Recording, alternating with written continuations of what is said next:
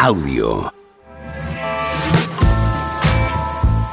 Estoy solito, ¿eh? Hoy estoy aquí solito, que tenemos a Juan Marrubio de descanso porque la semana es bien complicada con la eh, Euroliga, con la NBA, con, en fin, todo lo que tenemos eh, por delante esta semana. Así que algún día hay que descansar. Pero tendremos invitados a lo largo del día, hablando de todo lo que está ocurriendo en el mundo del deporte. Hablaremos del Giro de Italia, que hay, hay agua, hay agua para dar y tomar la que está cayendo en el Giro de Italia hoy. Lo que mola una etapa llana de estas en las que los elementos se juntan, ¿verdad? Eh, se ha caído Jay Vine, parece que se ha retirado Blasov. Tenemos una aliada en el Giro enorme. Hablaremos también de la Champions League. Hoy tenemos la vuelta de semifinales, la primera vuelta de semifinales entre Inter de Milán y Milán. Y luego, para acabar, tenemos a Ciriza y a Albarrán para hablar de tenis, del Masters 1000 de Roma, donde ayer perdió Carlos Alcaraz, y del libro que ha presentado Alejandro Ciriza, eh, el periodista del país, acerca de Rafa Nadal. A ver, ¿qué estáis diciendo? ¿Qué pasa? ¿Qué pasa? ¿Cómo vais? Alex García, buenas tardes de Pelín. Con mi nuevo metano diario os voy a escuchar más horas que a mi mujer. Cuidado con eso. Cuidado con eso, mucho cuidado, ¿vale? Cuidado ese tema, que nunca se sabe cómo acaban las cosas. A los ADAF se echa en falta a Clemente para que diga que Ebenepul se ha cagado como Nacho Novo. Pero ¿qué me estás contando? ¿Qué me estás contando a los ADAF? ¿Eres de esos que piensa que un líder del Giro de Italia se retira por miedo, por pánico? Vamos, no me jodas, hombre, Alex García, yo estaría bien haber puesto una foto de Juanma en, en esa silla. No tenemos producción ni para eso, ¿sabes? Venir aquí, preparar un cartón piedra, hacer así el muñeco y hacer un chiste ni, ni eso, ni esa producción tenemos aquí, como estás viendo. Eh, Wenman llama, quien no creía en los Warriors, eh, eh, pues. Pues mucha gente creía, no creía.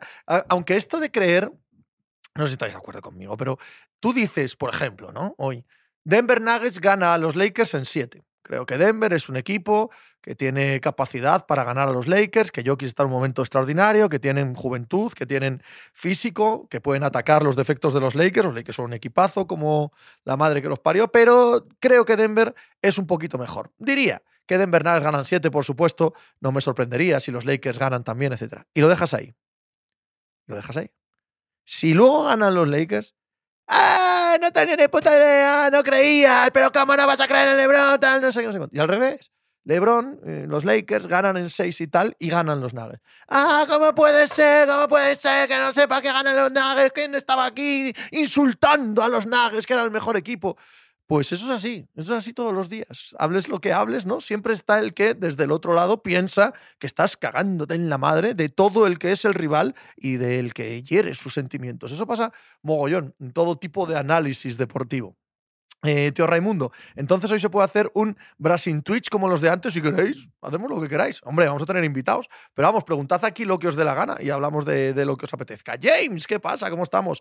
¿Por dónde va Gaviria, Pepe? Llamad a Marco, a ver, ahora viene Marco y hablamos con él. ¿Se ha caído Gaviria? He visto una foto un poco, un poco extraña, sacada de contexto en Twitter porque no estoy viendo la etapa, estoy leyéndola y parece que está pasando absolutamente de todo en Loreto. Tendremos al grandísimo Mirko, espero que sí, pues no no llamamos a Mirko Kaleme hoy, vamos a tener a Fuente Nebro aquí hablando de la Champions League por motivos que no vienen al caso, a los ADAF. Ha dicho contador en Eurosport que en directo quiero creer que tiene COVID. Eso es otra cosa. O sea, que creáis o no creáis lo que Benepool ha vendido, es difícil creer lo que Benepool vende. ¿Por qué? Porque la comunicación es muy mala verdaderamente mala en todas estas circunstancias, en, toda esta, eh, en todo este asunto. Pero eso es una cosa y otra, creer que se va ¿Por miedo? No, por miedo ya te digo yo que es completamente imposible. James, buen blancazo de Blasov, ¿no? Veremos. Eh, retirado está, ¿no? Ya veremos los motivos. Tío Raimundo, hoy vuelve Bustos Gómez. ¡Ah! Qué mítico eh, los tweets que hacía en solitario con el bueno de Bustos Gómez dando la paliza todo el rato aquí en el chat, mes del paraíso. Pepe, Denver en siete partidos. Yo creo que sí. Lo he dicho esta mañana en Pepe Diario, lo he dicho antes en mi nuevo veterano. A mí es a lo que me huele, pero vaya, no creo que hay tanta igualdad que no me sorprendería nada que alguno de los dos equipos pudiese ganar incluso en menos partidos, que se rompiese la serie por algún lado, que ahora mismo no prevemos, no, no me extrañaría nada, no me extrañaría nada. Pero sí, si tengo que poner un duro, pues Nuggets en, en siete, ¿no? Eh, Yago Pérez, qué felicidad tener mínimo de veterano una vez por día, aunque sea un tute para vosotros. Gracias, va a ser un mes duro, no te niego que va a ser un mes complicadete. Pero chico, tampoco pasa nada, ¿no? como fue el mes del Mundial, como probablemente sea el mes de la vuelta, cuando hay acontecimientos especiales, pues tampoco pasa nada, ¿no? Eh, en modo alguno. O en Banjama es broma, Pepe, hoy podemos hablar de grupazos de Power Pop que no conoce nadie, que a Juanma no le gustan, pero Juan Banjama no lo decía por ti, ¿eh? Mi speech antes de eh, que en redes sociales y en general en el debate deportivo se extrapola todo a los extremos y se acaba por no tener ninguna base, ¿no? Sobre la que debatir, ni ningún análisis. Se coge solo lo que se quiere, lo que se entiende como una ofensa y se lleva eso al extremo y se lanza mierda desde uno y otro lado. Pero no era por ti, que quede claro, era simple y llanamente para ejemplificar que creo que es así la mayor parte del debate, ¿no? En redes sociales sobre deporte. Irvials, ¿quién quieres y quién crees que pasa, Lakers o Denver? Quiero que gane Denver en cuatro, creo que pasa Denver en siete. Es la sensación que tengo. Este Vini, 51 puntos de Tatum y Juanma desaparece. Casualidad. Aquello también de. Mm, si lo escucháis alguna vez. No creo en las casualidades. A ese tachazle. El que no crea en las casualidades, no hace falta que le aguantéis ninguna tontada que diga en ningún otro tema, porque si no creen algo que es básicamente la ley universal suprema que rige eh, la naturaleza, no, puedes creer en ninguna otra cosa. Jorge Asensir. Pepe, ¿qué equipo de NBA sería, eh, ¿qué equipo de NBA sería el poliegido? Pues el poliegido. El poliegido de NBA, claro. Rodri Cabu, Pepe, Juanma estará contento al saber que la posible final Boston Lakers está cerca, ¿no? Mucho. Muy, muy contento. Muy, muy contento. De hecho, ya está diciendo que ganen los Lakers, pero que si van perdiendo, que se dejen ante Denver para que Denver tenga días de descanso y que no lesionen a nadie que no jueguen fuerte con nadie. Es una em, serie entre enemigos muy amigos, según Juan Marrubio, que creo que no es la misma sensación de lo que vamos a ver en el, eh, en el campo. Insomniac, buenas tardes, Pepe. Hoy toca miscelánea de martes, como en los viejos tiempos, no lo sé, tío. No lo sé porque han pasado un montón de gente por aquí, pero ahora sí, ¿no? Estamos aquí en plan miscelánea de martes de buen rollo, charlando. Eh, Salva Win, ¿cómo ves lo de Jamoran? Mal, salva, macho muy mal, muy, muy preocupante. Hablaba, me parece que Bognarowski ayer, de que en la NBA se especula con que quizás la sanción sea incluso de todo el año. Bueno, me parece que estamos muy lejos de cualquier tipo de sanción aún, porque estamos muy lejos del inicio de la temporada, pero es, es de imaginar que sean duros. ¿eh? Porque mm, si te han dicho que una cosa no se puede hacer, te sancionan, creen que es serio, y lo siguiente que haces es repetirla, de manera casi calcada, ¿no? Enseñar un arma en Instagram. ¿Qué esperas? ¿Qué esperas? Pues que te pongan en tu sitio, joder, si es que es lo normal. Javi CF,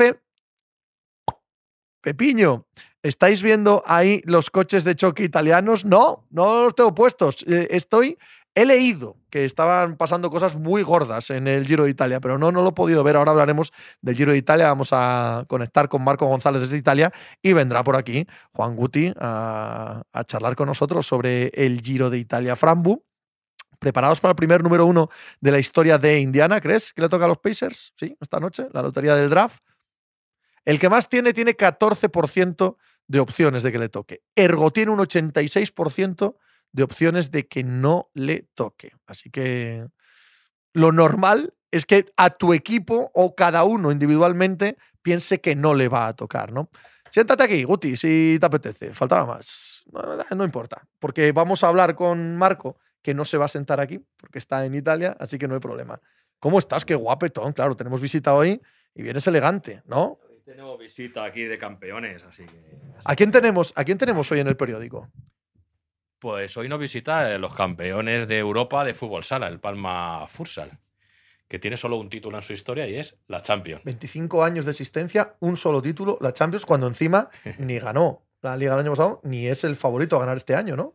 Eh, bueno, no es el favorito porque el Barça está muy por encima de todos en presupuesto, en jugadores pero ahora mismo van primeros de la liga regular a falta de una jornada, o sea que, es un equipo que está, lleva años haciendo las cosas bien y, ya jugaron una final de liga también y ahora es cuando están recogiendo ya esos frutos. ¿no? Tenemos por aquí al capitán, al entrenador y, nada, estamos pasando un buen rato con ellos. Me alegro mogollón. Hablamos del Giro. Hablamos del Giro, de lo que ya sabes, eh, yo todo menos fútbol y si quiere fútbol también, eh, a, su a vuestro servicio. El Giro, pues vamos a por el Giro. ¿Qué está pasando hoy? Estoy viendo, no estoy viendo la etapa, estoy leyéndolo por mm. Twitter y tal. Caídas, lluvia, eh, pelotón que no es capaz de controlar a los fugados. Joder, cuando sale una etapa llana así, es, es alucinante. No he, ¿eh? estado- no he podido tampoco yo, yo seguirlo. Lo que he visto que ha habido una lluvia No, de. no eres tú, es- están intentando conectar a Marco y, y no suena aquí en los cascos. Lo que he visto que hay una lluvia, y nunca mejor dicho, de, de abandono brutal por el tema del COVID, por infecciones, de, de todo. Bueno, del día después del día de descanso, casi siempre en todas las vueltas pasan cosas raras. Sí, Y Vamos a dejarlo ahí. Pasan cosas raras. sí, vamos a dejarlo ahí. Entonces, bueno, pues hoy están pasando cosas muy raras. Pero bueno, a ver si se estabiliza un Blasov poco se la ha carrera. retirado, ¿no? Blasov se ha retirado también con, con COVID, que es una cosa está extrañísima lo del COVID, porque era como ya, como ya estaba naturalizado. O sea, yo no conozco ningún otro deporte en el que el COVID eh, condicione tanto un resultado, ¿no? Estamos viendo todas las ligas de cualquier deporte, otros deportes individuales y ni siquiera tenistas o atletas se retiran por COVID. Aquí llega- Tiene el llega- ciclismo, tiene el ciclismo una historia negra tan profunda que los aficionados es lógico que veamos algo así y levantemos la ceja. Sí. Ahora de repente una epidemia de COVID eh, asola el pelotón.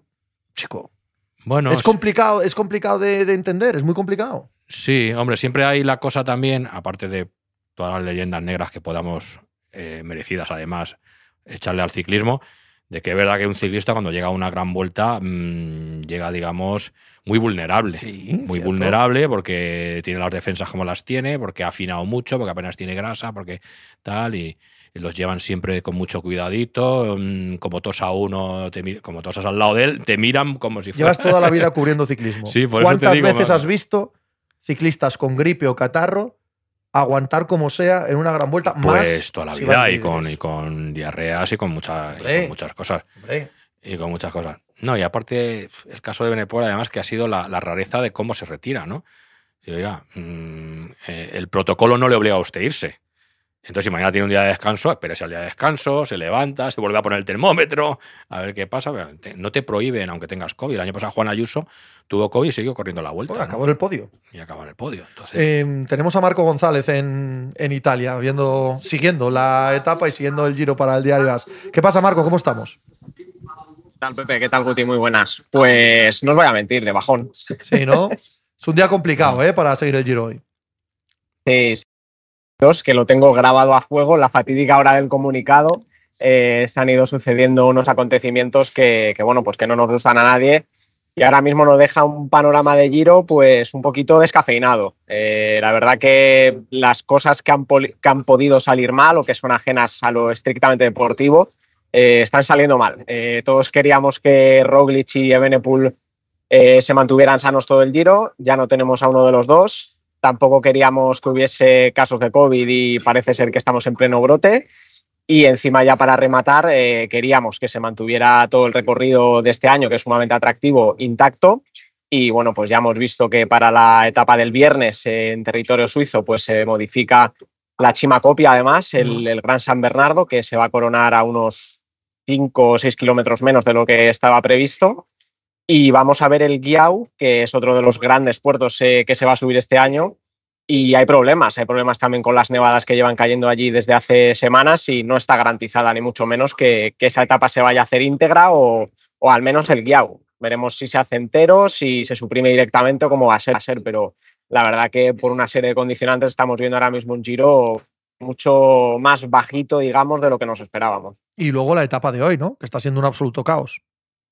También, también. O sea, tres cuartos de lo mismo. eh, Se han se han consumado desde Benepool hasta, hoy, que ha habido más abandonos en carrera, más de 10, más de 10 ciclistas, la mayoría por COVID. Y bueno, pues otro día más pasado por agua, de absoluto nerviosismo, de absoluta tensión. De hecho, los corredores, tal como ha confesado eh, Adam Hansen, que es el presidente de la Asociación de Ciclistas Profesionales, pues han estado a puntito, a puntito de hacer un pequeño plante, digamos, porque solo tenían intención de correr hoy los, los últimos 70 kilómetros de carrera, ya que en el puerto largo, que, que se subía más o menos a mitad de, de etapa, pues esperaban temperaturas de unos 3 grados y rachas de viento fortísimas. Finalmente no se les ha concedido esa petición.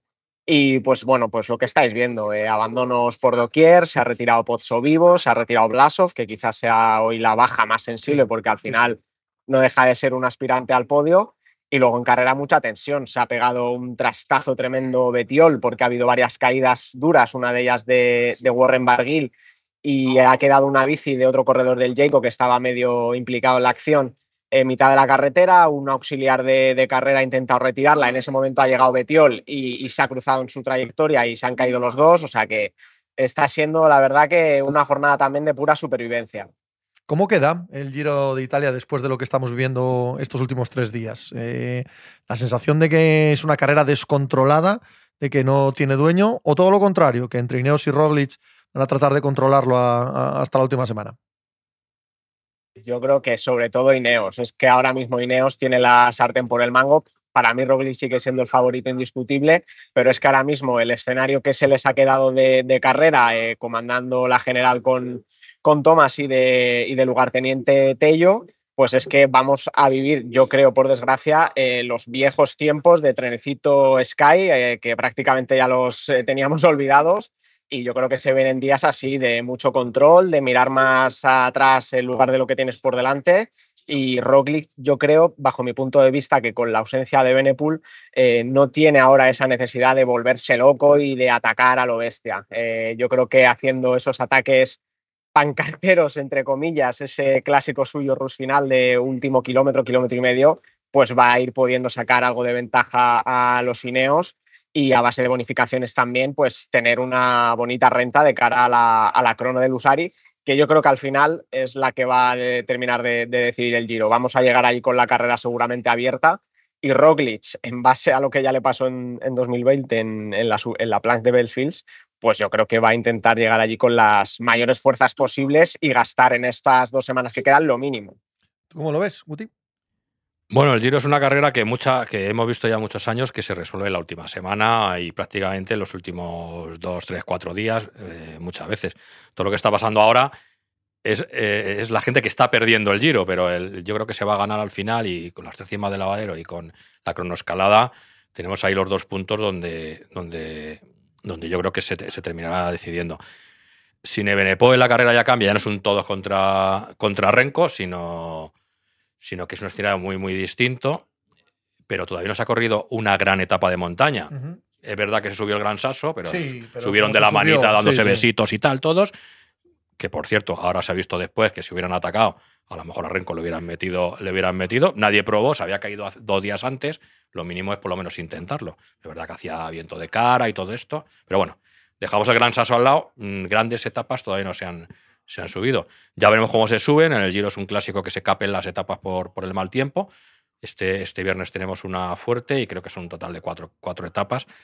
Y, y, ahí tenemos que ver si, si, la fortaleza esa que parece haber demostrado Ineos es una fortaleza de verdad o, o no tanto, porque ahora mismo estamos dando por hecho que los dos están muy fuertes, están muy igualados, pero cuando empiecen los puertos de verdad, vamos a ver dónde está cada uno. Tomás es un gran ciclista que ha ganado un Tour, ha ganado un Giro muy descafeinado.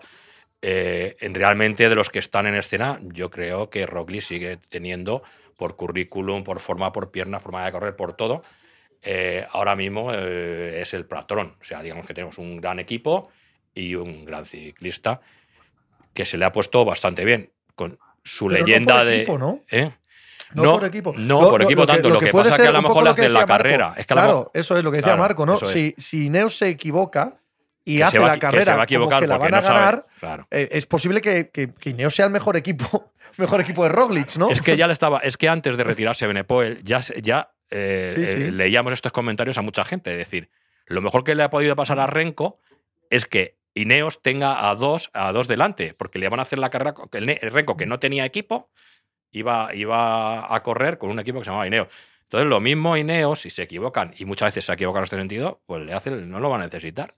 Este se lo cepilla luego los dos últimos kilómetros, los últimos 500 metros, como suele hacer, y Santa Pacuas. Ahora, es verdad que el precedente del Tour de la cronoescalada, y yo no me olvidaría de él. además es muy parecida, si no estoy yo equivocado, esta última cronoescalada del Giro a la de la Plaza de Belfields, que tenía una parte llana muy clara antes y luego la cronoescalada que no es un monte de 22 kilómetros. Quiero decir que, es un final, final como la Plaza de Belfields, ¿no? De 6-7 kilómetros.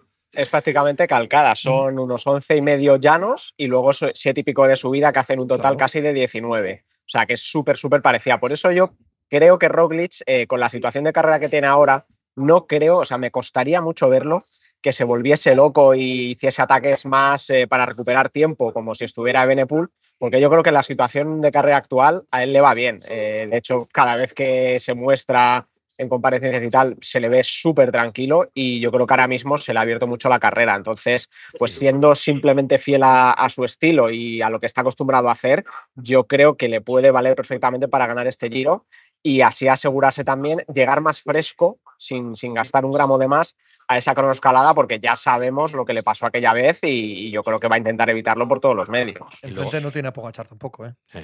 Y luego, no, pero bueno, luego hay otro escenario que decir, eh, entre Ineos y Roglic, a ver si va a llegar Almeida o Caruso y la lían un día.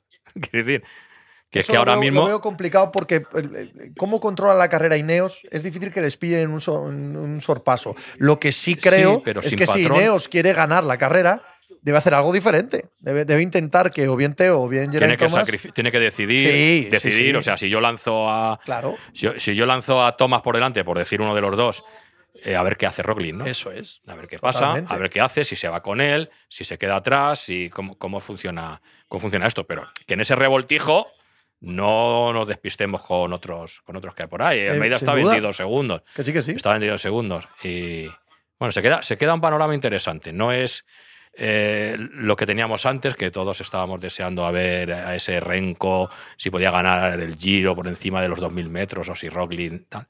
Pero se queda todavía un, panorama eh, incierto e interesante. ¿Qué esperáis de la segunda parte de la temporada de Renko? ¿Que vaya al Tour? Empiezo por ti, Guti. tiene una decisión difícil, porque ir al Tour es echarte a los leones, ¿eh? Sí, pero no va a estar sin correr hasta. Claro, pero, pero a ver, por lo que entendemos, eh, eh, la carrera que está llevando Ebenepol era un poquito en progresión, ahora ganó la vuelta, ahora ganó el Giro y luego ya al año siguiente voy a, o intento ganar el Giro, voy al Tour, ¿no? Y de repente es como que te saltan, ¿no? Como que mm. pasa de juveniles al primer equipo sin... Bueno, eso te hizo Lebron en la NBA, ¿no? Y mírale, ahí está, yo qué sé. Eh, lo veo complicado, pero claro, no va a dejar esa parte al descubierto. Y, mm, bueno, yo, yo que él probaría.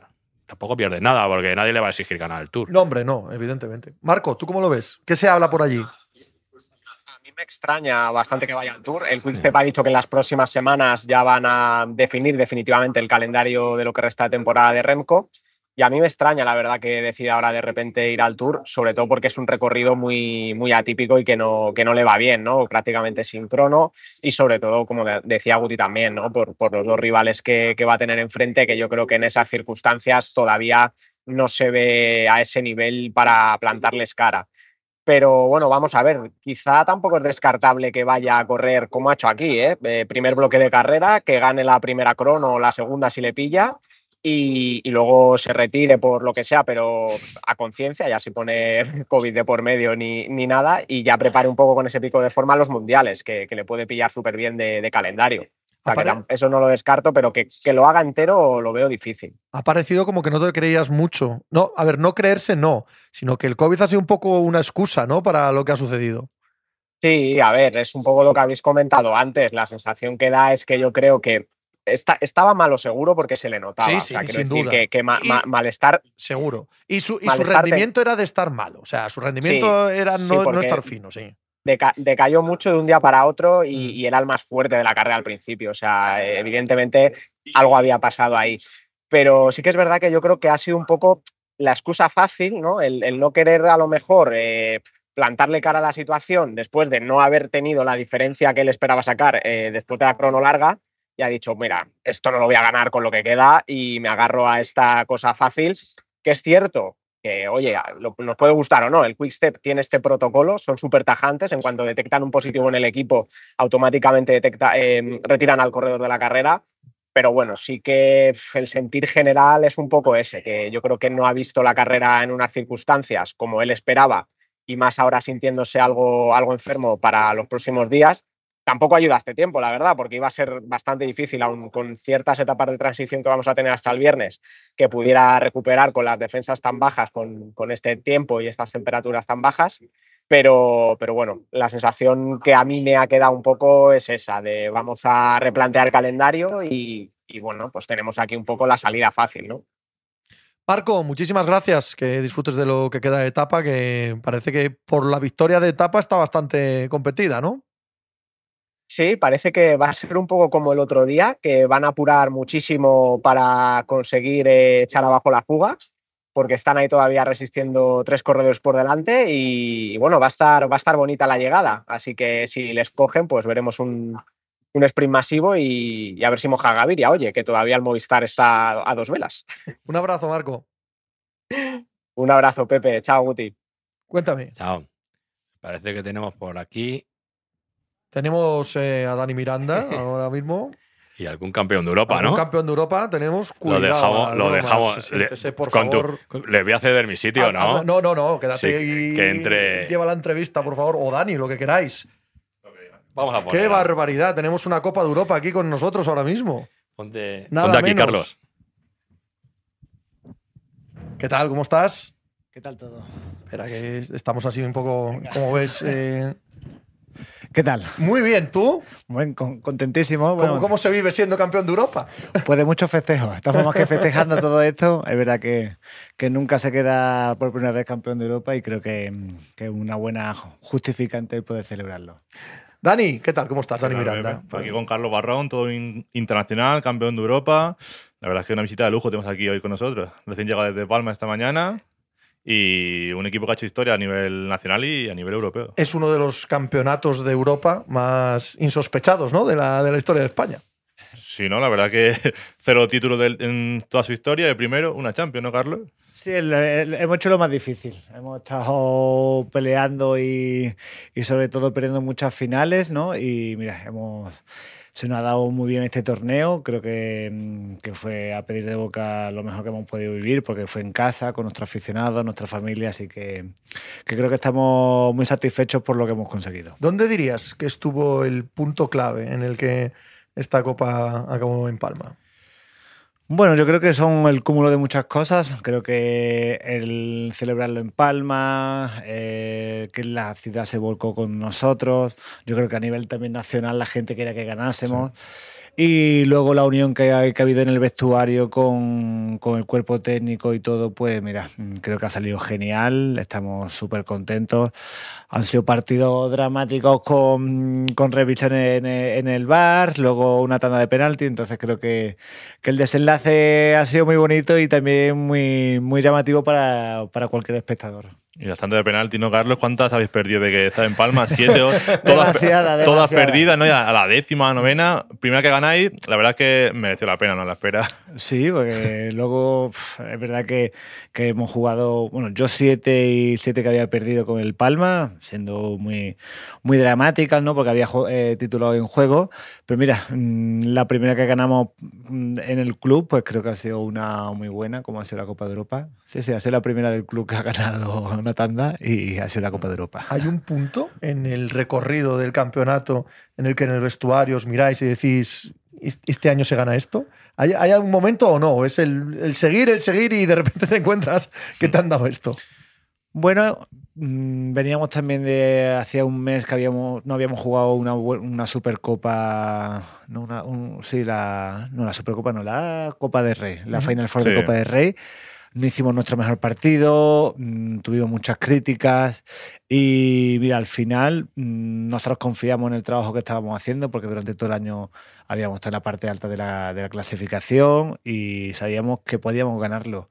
No lo creímos, sabíamos que los tres equipos que jugamos en esta Final Four europea tenían un grandísimo potencial, los portugueses eran los favoritos, pero nosotros teníamos la conciencia y sobre todo la confianza necesaria para salir, que, que esta- este era nuestro título. Y el otro día nos saqué de honor antes del Mallorca Cádiz, me parece fue, contra el Sí, Sí, Y todos son muy gritando campeones, campeones en el centro del campo. Una, una experiencia también, imagino que muy buena. Muy buena, muy buena porque mm, no solamente se han volcado muchas Sí. instituciones, pero bueno, el Mallorca creo que también teniendo muchos amigos allí en el Mallorca, pues que querían darnos nuestro homenaje. Salimos toda la, la plantilla con la copa. Tuve el- la, la- la suerte de poder hacer el saque y mira, la verdad que una experiencia muy bonita para, con la que me quedo. Es que para una ciudad que no está acostumbrada a los títulos deportivos, Mm. cuando un equipo gana, imagino ¿no? que estaréis agasajados no solo en cuanto a instituciones, y no solo en Somos, sino toda la prensa, los reportajes, lo, ¿no? La, la sensación que tenéis que tener ahora mismo debe ser muy diferente a la habitual. Se ha volcado toda la ciudad. Ah, Mira, había vecinos que no sabían ni a lo que me dedicaba y, digo,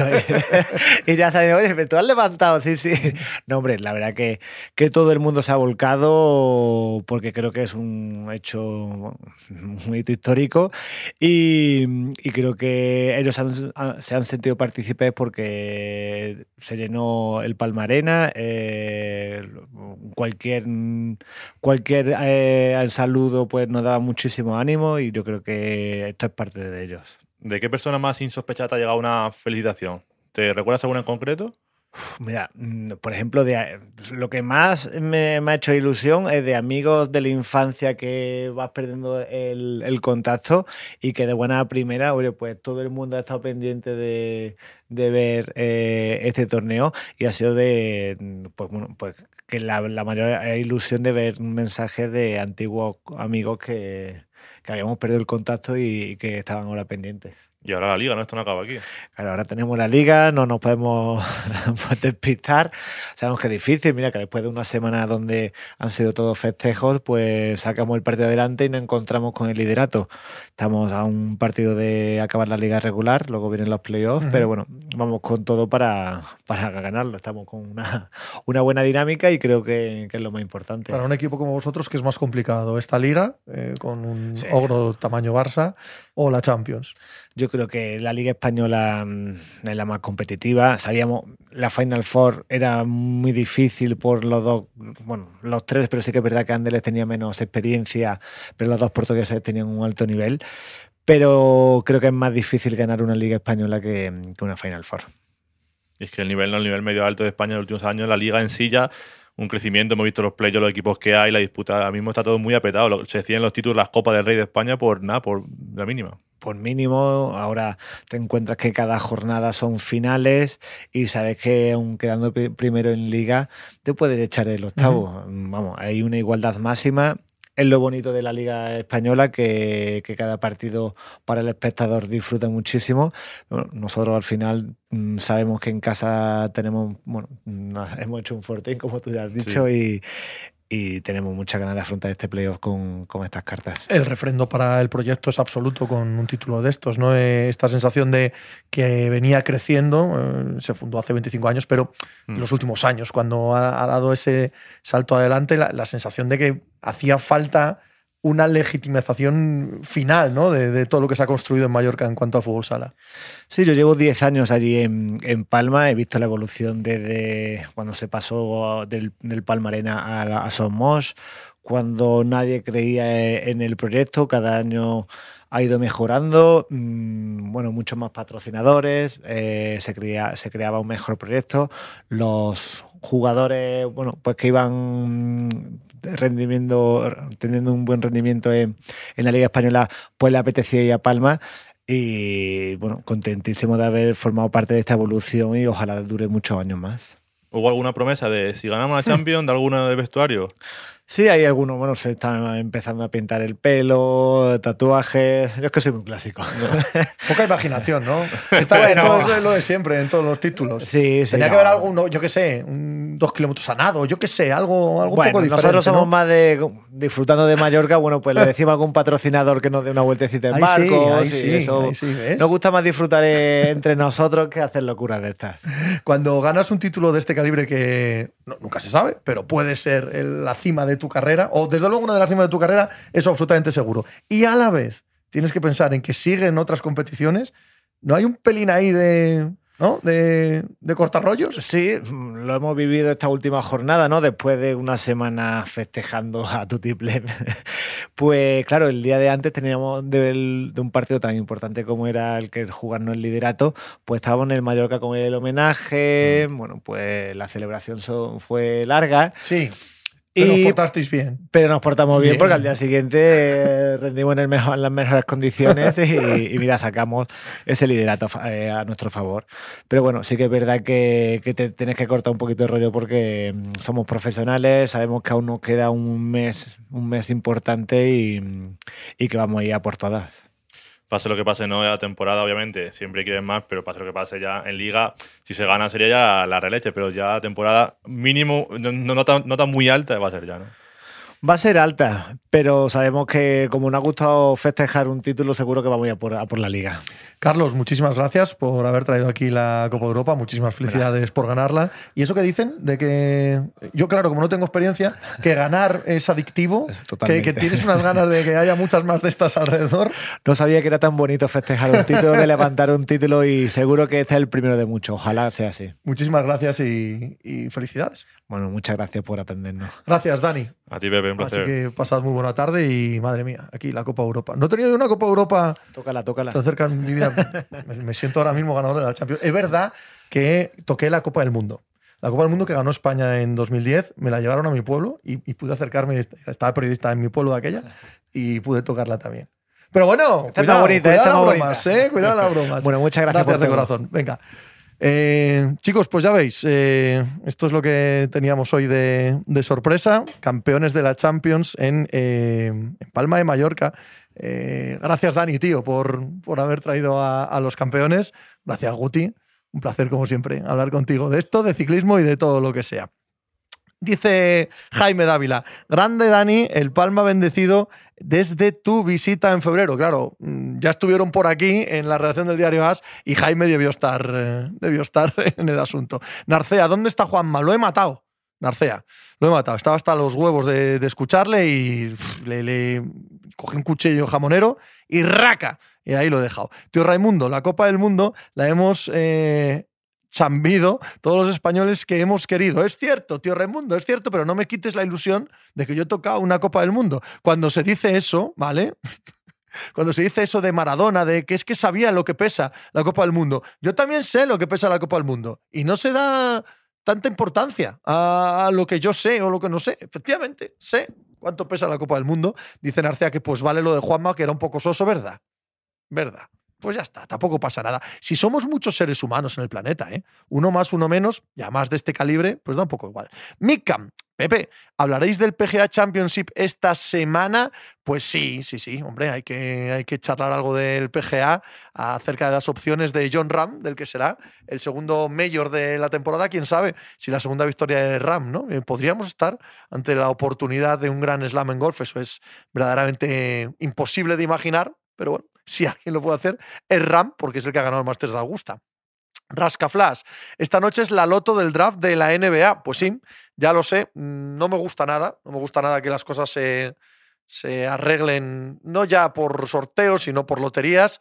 Me parece que es una infamia y que verdaderamente le quita eh, la esencia a lo que es el draft de la NBA, que se trata de dar las mejores oportunidades a los peores equipos. Para eso existe el draft. Es verdad que tiene un problema, no sé si problema, pero desde luego tiene un asunto con el tanking, la NBA, que tiene que tratar de trabajar en ello, que hay que proponer soluciones, pero a mí particularmente estar esperando hoy un sorteo para ver a quién le toca el poder escoger a Wembanyama y tal, me parece una tómbola, me parece de, de fiestas de barrio. ¿no? Nunca me ha gustado, mi equipo está, por desgracia, implicado en ello en los últimos años y la verdad, la verdad que me parece, bueno, que hay que, que hay que tragarlo, que hay que pasarlo, pero no soy nada fan de la lotería del draft, ¿no?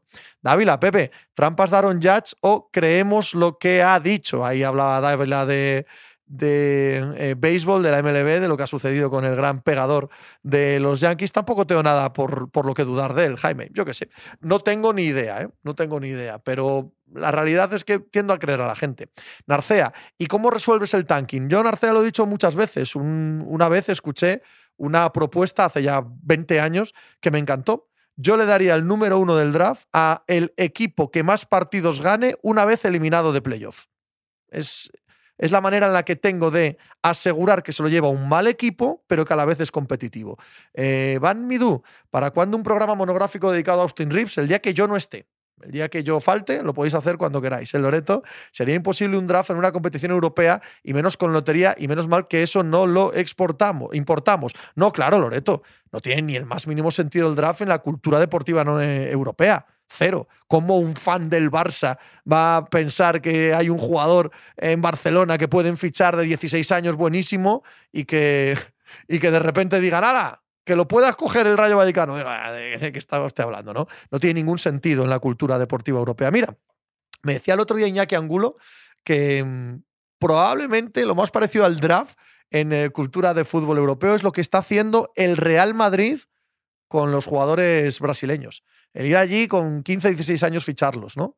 Es un poquito de ir a elegir el, uno del draft todos los años. Atog, que gane más partidos una vez eh, eliminado de playoff, mi no entender, ¿sí? Cuando matemáticamente ya no pueda eh, entrar en playoff, el equipo que gane más partidos. Ya está.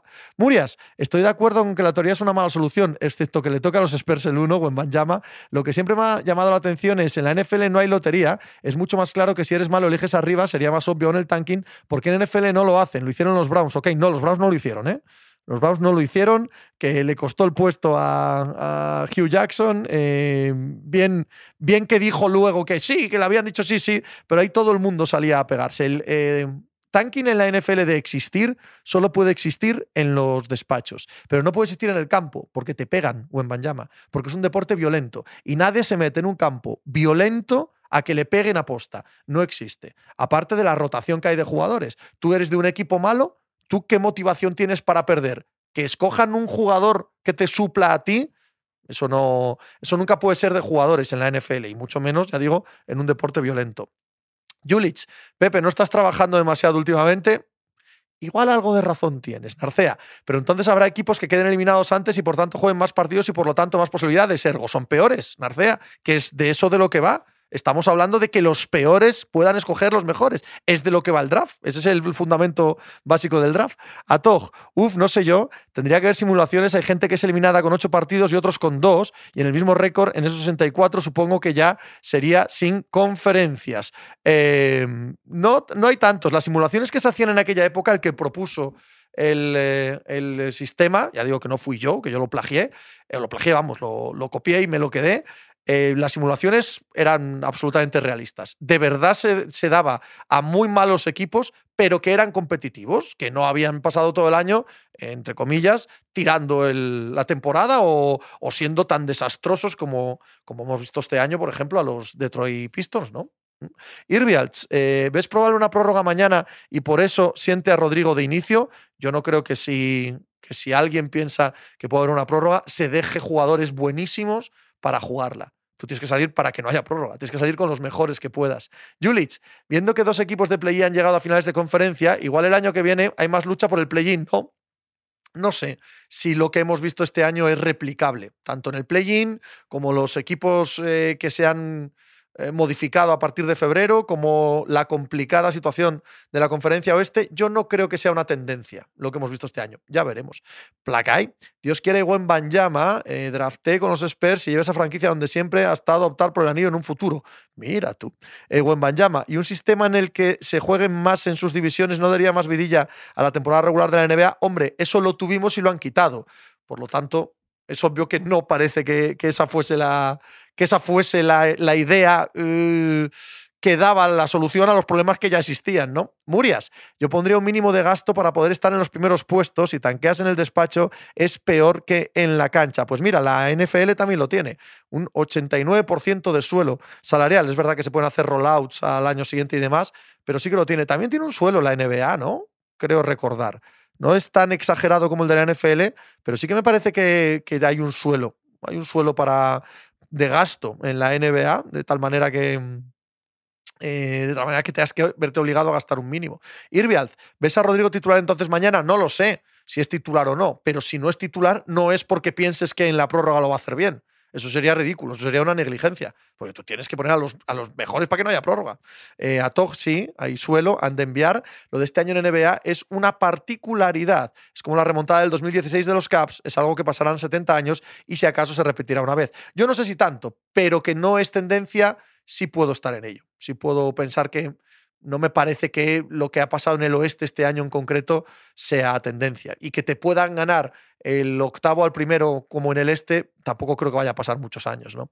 Julich, bueno, pero estaban en los 80, que el último creo que tenía un 50% del pick 1, Murias. Un suelo de gasto sí que hay, pero yo lo pondría para estar en el draft. Mm.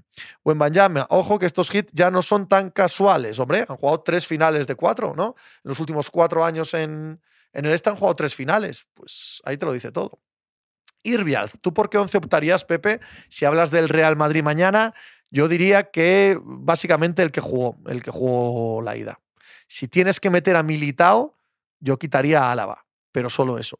Martínsa, buenas tardes, Pepe. Desde Barcelona, de uno del español que cree que nos vamos a salvar. Hostia.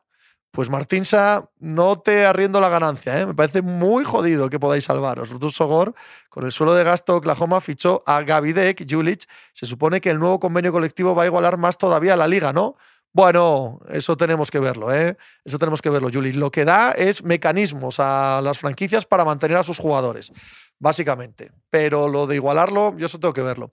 Narcea, Valverde se ha desinflado un poco. No está en un buen momento, ¿no?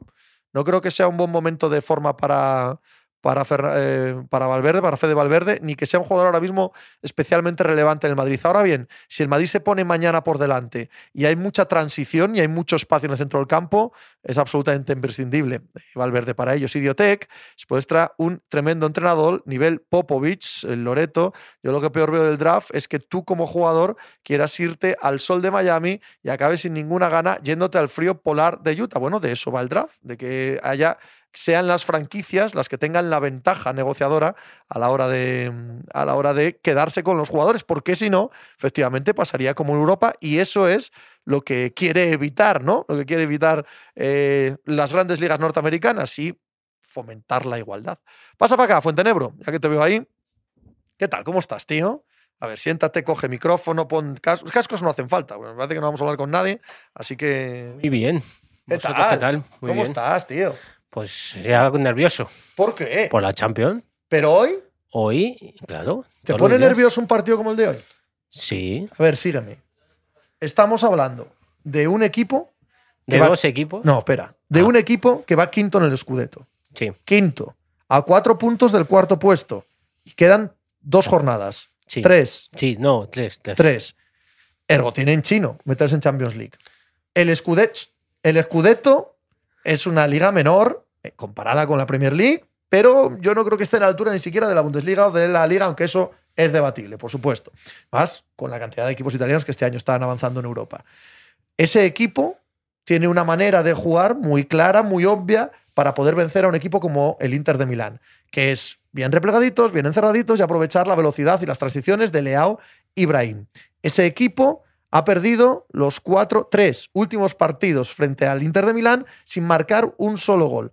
Ese miserable equipo se ha puesto de rodillas frente a los hinchas más ultras este pasado fin de semana, eh, exigiéndoles explicaciones y ellos dándolas y agachando la cabeza para que les dieran collejas. Ese equipo palmó 2-0 el partido de ida y pudo palmar muchos más goles porque jugó fatal. Juega la vuelta fuera de casa. Que es casi su casa. No, porque aunque sea el mismo edificio, los aficionados son diferentes, que es lo que cambia la película. Coño, ¿dónde está el interés de, de ese Pues equipo? todo lo que has dicho, Sí, sabes que el fútbol sí. es un deporte que todo eso que has comentado. Puede pasar lo contrario. Exactamente. Estoy de acuerdo. Y ¿Pero es lo- poco y- probable o no? es poco probable. Muy poco probable. Pero bueno, es fútbol. Entonces, tan nervioso. Nervioso, hay que ponerse. en A ver, es como. Yo vi el otro día la coronación de Carlos III. Qué bien te lo escuché, pasas. escuché Tú la- sí que sabes divertirte. escuché el himno ese de la Champions y ya me puse nervioso. Es verdad. Oye, cuéntame eso, porque yo que no seguí ese invento, sí que en redes sociales alguien puso, coño, el himno de la Champions eh, No y no puede. sabía si era verdad o mentira. Claro, sí, sonó porque es como. No, ahora no, me- no me sé bien la historia. ¿eh? Me, está- me metiendo en un aprieto, pero yo lo escuché. Tú y- igual que yo, lo viste viral y... Claro, No, no, no, lo, lo, lo, lo vi y lo escuché. ¿Qué hacías viendo la coronación de Carlos Porque III? estaba puesta en la redacción. Veas como lo que tocaba. Porque estaba puesta la redacción de As. La pregunta es subsiguiente, ¿no? Y estaba la tele a un alto volumen y, y le escuché y dije, anda, mira, el himno de la Champions. Y ya me puse nervioso. Le recordé. Si es que mola más las semifinales que la final. Algunas. Esta en concreto, Inter de Milán-Milán, a mí particularmente, chico, Bueno, pero también esta mañana el City, ya te empiezas a poner calentito para mañana. Es que es, es todo un poco.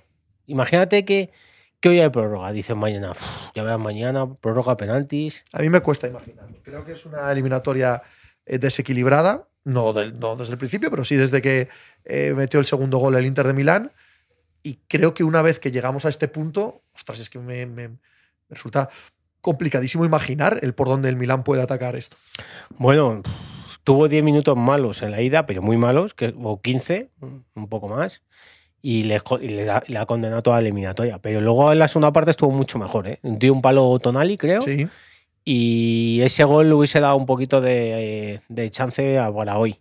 Pero es que puede pasar cualquier cosa. Son ¿Qué te, qué que- te esperas? ¿Qué te esperas de salida? ¿Qué te esperas tácticamente? ¿Qué te esperas Yo, que planteen un Inzaghi poco, lo que y Pioli? un poco lo que has comentado, que el Inter, eh, digo, el Milan necesita ganar, pero tampoco se va a volver muy loco. Va a intentar ir poco a poco. Es decir, su plan muy italiano es 0-1 al descanso, 0-2 después del partido. Es decir, a este tampoco les importa jugarse una prórroga y unos penaltis.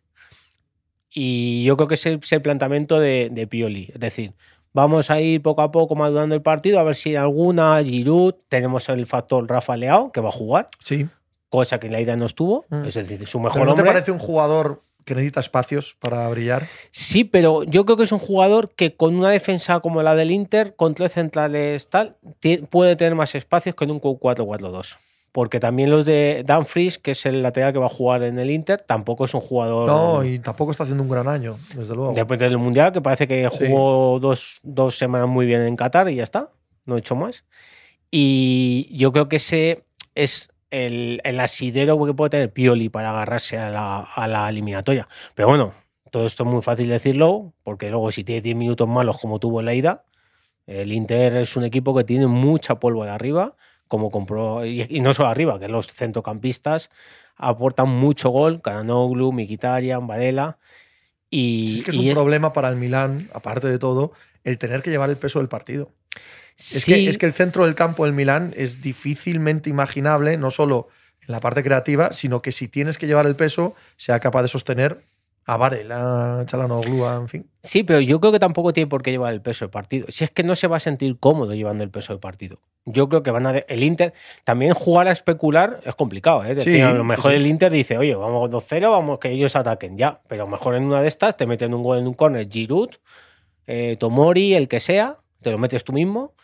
Y luego una falta, luego tienen buenos lanzadores. Es decir, el, el balón parado en Italia es casi una religión. Y el Inter debería saber que perder, dejarse remontar un 0-2 en la ida y que haya eliminado y que tu, eh, tu máximo rival pase a la final sería la soga al cuello para Inzaghi, que no debería, pero que, que si no pasa esta eliminatoria, que lo tiene muy fácil, estaría fuera del Inter. Pero ¿cuántas veces? Eso lo he leído mucho ¿Sí? este año Fuentenebro. Desde enero, la sensación de como no gane este partido el Inter, Inzaghi está fuera. Es como, es como que lo he leído en, Sí, en sí, sí. innumerables ocasiones. Antes de la eliminatoria frente a Loporto. En, yo no sé si en cuartos, pero también cuando a mitad de Scudetto estaban ellos también fuera de puestos de Champions, también se decía. En fin, ha aparecido en, en numerosas ocasiones esto. Es que yo creo que es una relación que está ya un poco quemada de tiempo. Y, y entonces, eh, es decir, es como que tiene que hacer más que el resto para hacerse valer un poco Inzaghi. Y lo está haciendo muy bien, ¿eh? El año pasado ganó Supercopa, está, ganó la Copa, No, si, no, en eliminatorias Sí, están en la final está de en la final Copa de Italia. Copa este Sí, año sí. contra la Fiorentina y está metiendo al Inter en semifinales de Champions, que ni la olía, ni mucha gente esperaba cuando salió las bolitas ahí en agosto de que en un grupo con el Barça y con el Bayern Sí, iba a sí, estar el Inter Totalmente. en octavos de final. Totalmente, pero es una temporada irregular. El año pasado, de hecho, claro que el Milán gana el Scudetto y el que gana se merece todos los honores y el aplauso. Hay un punto de que lo pierde el Inter. ¿eh?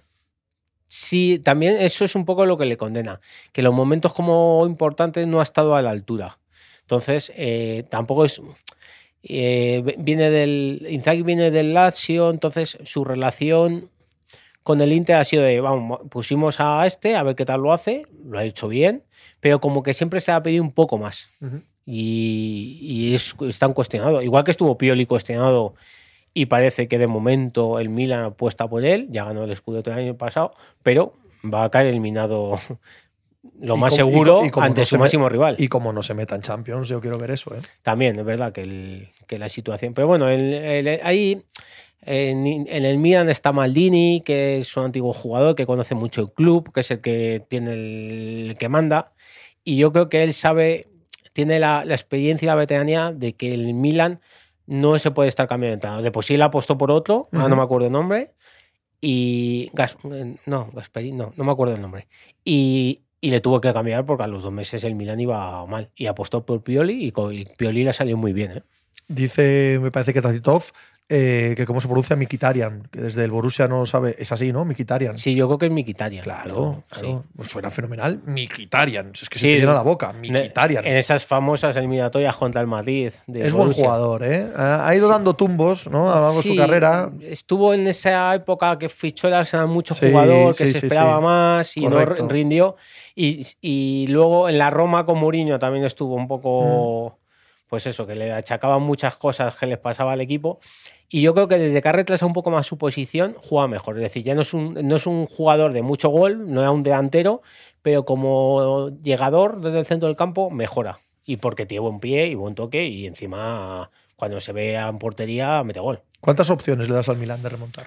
¿Por porcentaje? Sí. Eh, pues, no sé. 30 y- un, No, 30 madre que me un parió. 35%. ¿Qué me dices? Es que los derbis son diferentes. Un derby de Champions es como. Tú te pongo un, ej- un ejercicio y se lo ponemos a todos. Imagínate Ojo, que hay imaginen. y un Real Madrid, Atlético Madrid. Santiago Bernabéu, Sí, sí. ida Si 0-2. no tengo, no tengo ni que imaginarlo. ida 0-2. Yo creo que los de Atlético Madrid confiarían con los ojos A ir al cerrados. Bernabéu a remontar un 0-2. Es que no tienes No que. hay un, no hay un alma del Atlético de Madrid, no hay una que pensase que, iba- que se remontaba ese partido. No, sí que los hay. Que no, hombre, que no. Un 0-2 en el Metropolitano. Pero es que no tienes que remontarlo, tienes que igualarlo, que eso es muy importante. Por y ni favor. siquiera, y ni siquiera, como ya ahora estamos en la época esta de que los goles ya no valen, de fuera de Los casa, dobles. tal, exactamente. Si te marcan, no pasa nada. Tú tienes que marcar tres y ya está. Es decir, tú tienes que Ya ganar por dos goles. ya arreglado. Yo lo veo. Yo creo que el Inter de Milán es mejor equipo. Creo que el Inter de Milán tiene mucha ventaja en el marcador. Y creo que encima esa ventaja le permite jugar exactamente como quiere. Y que lo que hace para que salgan esos centrocampistas y, y Lautaro con espacios, como lo vimos, por ejemplo, en el Camp Nou. Dos No. y dos son cuatro, tío. Sí, sí, es un equipo eh, ofensivamente muy bueno. A mí me sorprendió incluso que salían del partido de ida sin encajar. Porque también el Inter ha tenido épocas, recordemos, el Barça, al Barça le ganó 1-0 en su campo, pero en el Camp fue 3-3, un partido loco, Sí. uno de los más divertidos de la Champions de esta edición, Sí. como mucho. Danfries tuvo un gol o dos goles solo para, para materializar y no lo hizo, luego empató el Barça, bueno, una locura de partido. Y, y es eso, pero yo, no sé, tengo una- un un presentimiento de que el partido no, no puede ser, no va a ser tan fácil. como No, no, no. el partido no tiene por qué ser fácil. ¿eh? Y tampoco quiero sonar aquí como que está hecho y no, joder, anda, que no hemos visto cosas en, en Champions y en, y en fútbol en general. Pero eso es una cosa y otra que, no sé, que, que el favoritismo antes de empezar por todo es, es escandalosamente alto a favor del Tú del le das un Milán. 5%. Por ahí. No lo doy más, no. No doy más. Es verdad que cuando ganas tres veces seguidas a tu rival, por cierto, tres veces seguidas en las que el Milán no ha marcado ningún gol. Cuidado. sí, sí. Eso en un momento se rompe. Claro. En un momento se rompe, no, no, no va a continuar. Pero yo es que no me ciño tanto a eso como a, a la sensación de que es que es más equipo. Sí, sí, pero recordemos, este año está mejor, también te digo. No mucho, porque ambos, No ambos mucho. tienen mucho, mucho que echarse en cara a sí mismos con la temporada que están haciendo. Pero al final dices, eh, a lo mejor lo vemos con mirada de dentro de cinco años y digamos, "Ah, el campeón de la liga pasada fue el Milan y jugó unas semifinales contra el Inter, ¿sabes? A lo mejor el favorito piensas que es el Milan. Puede que sí, pero es un engañabobos eso. Si has estado viendo partidos recientemente y ves las plantillas que tienen y ves cómo fue la ida, bueno, bien, de nuevo, todo puede ocurrir, faltaba más, pero no, no, no, no ha puesto un céntimo, vamos. La sensación que parece de fuera es que, bueno, de fuera no, la sensación que hay, pero nunca se sabe, que es que el Milan va de más a menos esta temporada o del inicio de, de la resaca del título liguero del año pasado y el Inter va un poco de menos a más en la temporada. Aunque ha estado muy constante, ¿eh? también hay que decir que lo que hemos hablado antes, una, una fase de grupo muy complicada y salió bien. ¿A quién querrías, eh, si fueses el Inter de Milán? Ponte también el Milán, pero bueno, si fueses el Inter, ¿a quién querrías en Estambul? Yo creo que ellos... Al, Ma- al Madrid no, porque las Al gana Madrid no. todas, ¿no? Exactamente, yo creo que al City. Ellos dirán, pues mira, no, de por sí ellos dirán, mira, Nos va a ganar, ¿no? El que Nos- sea. no, nosotros hemos ganado dos Champions en nuestra. No, sí. Tres. Tres, Champions en nuestra historia y ellos no han tenido ninguna. Es decir, el favorito lo mismo somos nosotros, ¿no? Pero ¿qué tiene que ver eso, hombre? ¿Qué tiene que No, ver una Champions pero- ganada en el 69 con...? Pero el favoritismo No. final siempre puede ser un plus, ¿eh? No, no, no, no. El favoritismo es claro del sitio del Madrid. Pero entre el Madrid y el City es como, ¿quién quiere? ¿Papá o mamá? Totalmente. Eso sí es verdad. Ahí sí que es verdad que te van a, Eh, es decir, te van a poner el, en tu sitio enseguida. el logro para pasar la pantalla es el mismo. Es decir, te va a matar igual, sea el que sea. Fuentenebro, un placer charlar Nada. contigo. Pues disfruta de la semifinal de Champions que te tiene nervioso. Yo te confieso que me tiene bastante deprimido esta primera. Esta sensación de. Jo, que me, han quitado, este año me han quitado una semifinal de Es decir, que no te gustan los teloneros del, Madrid, del No, City y Madrid de mañana. No, este año no me gusta. Este año a mí me han hurtado uno de los días más bonitos del año, que es las semifinales de Champions. Estoy de acuerdo contigo. Son preciosos. Este año me han hurtado una, porque no es. Pero imagínate que es como, tengo unas ganas del conciertazo de tu vida y ves los teloneros y no te gustan, pero tienes que ir, porque eh, tengo que ir a ver a esto, que me abren el... Pues me voy a la barra a beber. Sí, pero vas a la barra a beber y empiezan a... Lo mismo te sorprenden luego, ¿eh? Puede ser, puede ser. Y lo mismo te gusta más que el concierto luego. Uf. Imagínate mañana un 0-0. No, no, a mí me da igual los 0-0, no, no me molesta. O un 1-0 ahí Pero sí, es imposible que no me interese el City Madrid de mañana, porque, porque no tiene ninguna relación con el juego. ¿A quién le importa el juego? Lo que necesitamos es drama. Y mañana hay drama a expuertas. Y puede haber un drama. Ya veremos. Tiene poca pinta de que vaya a haber drama, muy poquita. Puede ser, puede ser que se ponga el Milán 0-2 en el 34, entonces te daré la razón. Bueno, lo Pero no veremos. apuesto por ello. Vale. Un placer, Bueno, tío. a vosotros. Venga. Venga. ¿Vosotros cómo lo veis? ¿Cómo lo veis? A ver qué me estáis contando. Hoy también puedes irte a beber, Pepe. Ah, Es que ese era, ese era el chiste que estaba haciendo aquí con Fuentenebro, que es probablemente a lo que acabe haciendo. Frambus, ¿cuál es el último año que un equipo se ha estrenado en Champions? Uh, el Chelsea. El Chelsea, ¿sí? Fuentenebro. El último año que un equipo de, de Champions la gana por primera vez. Chelsea, yo creo, ¿no? ¿Todos los demás han repetido? ¿Hay alguno por ahí? Supongo que si hay alguno me lo dirá ahora aquí la gente del chat. Eh, Tris, lo del me voy a la barra a beber es una solución aplicable en muchos contextos. Sí, yo suelo hacerla, efectivamente. Rodri Cabu, dos Rivers fuera es oficial y yo lo veo en Pistons. Han echado a Doc Rivers. Han echado dos Rivers. Bueno, no me extraña en exceso tampoco, la verdad. Si es que.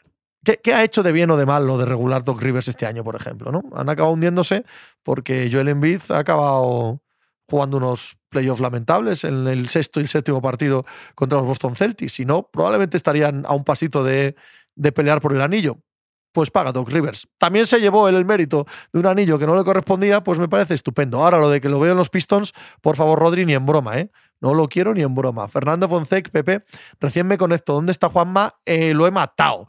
Nachet, hola Pepe, ¿qué tal el día? Guay, tío, tú. Estoy muy nervioso. ¿Cómo ves el duelo Jokic-Anthony Davis? Precioso. Uno de los más chachis que podemos ver en la NBA a día de hoy, ¿no? Chachi es el término técnico. Lo he mirado esta mañana y para definir Jokic Davis, chachi es lo mejor que me viene. Del amo, el año que viene la primera del Aleti en el Bernabéu. ¡Ole ahí! Tris, si va a Pistons al menos no jugará muchos séptimos partidos. Sí, sí que los juega, sí. Juega un montón de ellos. Pero los pierde. Ivanchuelo, el Chelsea la ganó en 2012, pero no ha habido ningún otro equipo ¿no? que la haya ganado por primera vez. Puede ser este año, claro. Julich, en otras épocas también se cesaban tantos entrenadores en NBA o es algo nuevo. A veces sí y a veces no. Eh, Banjama, no entierres a Juanma en el jardín entonces, que te lo descubre el jardinero de Javier Cansado. El jardinero de Javier Cansado, que también es mi jardinero, porque mantuve el jardinero cuando me quedé con la casa, cuando alquilé la casa.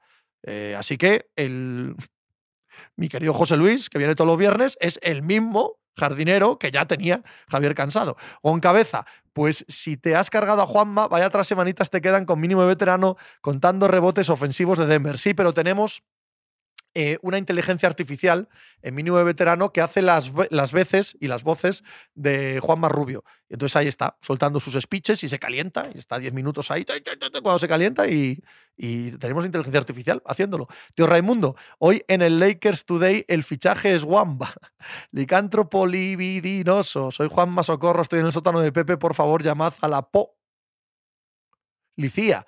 And we hate Po Po. When the kill is in the street for sure. Nachet, Pepe, que Rivers fuese a Detroit es positivo. Piensan que el equipo se asegura playoff y ponerse 3-1 en la serie. Luego ya lo que venga después, pues lo echamos ahí. Lo echamos ahí y arreglado, Julich. Pero ¿crees que la existencia de redes sociales puede influir en el mayor número de ceses de hace 30 años? No. No, no, ha ido cambiando la sociedad. No creo que en este caso en concreto dependa tanto de redes sociales, la verdad. Bojicam, Pepe, ¿tiene algún sentido el rumor de Anteto a los Warriors? No.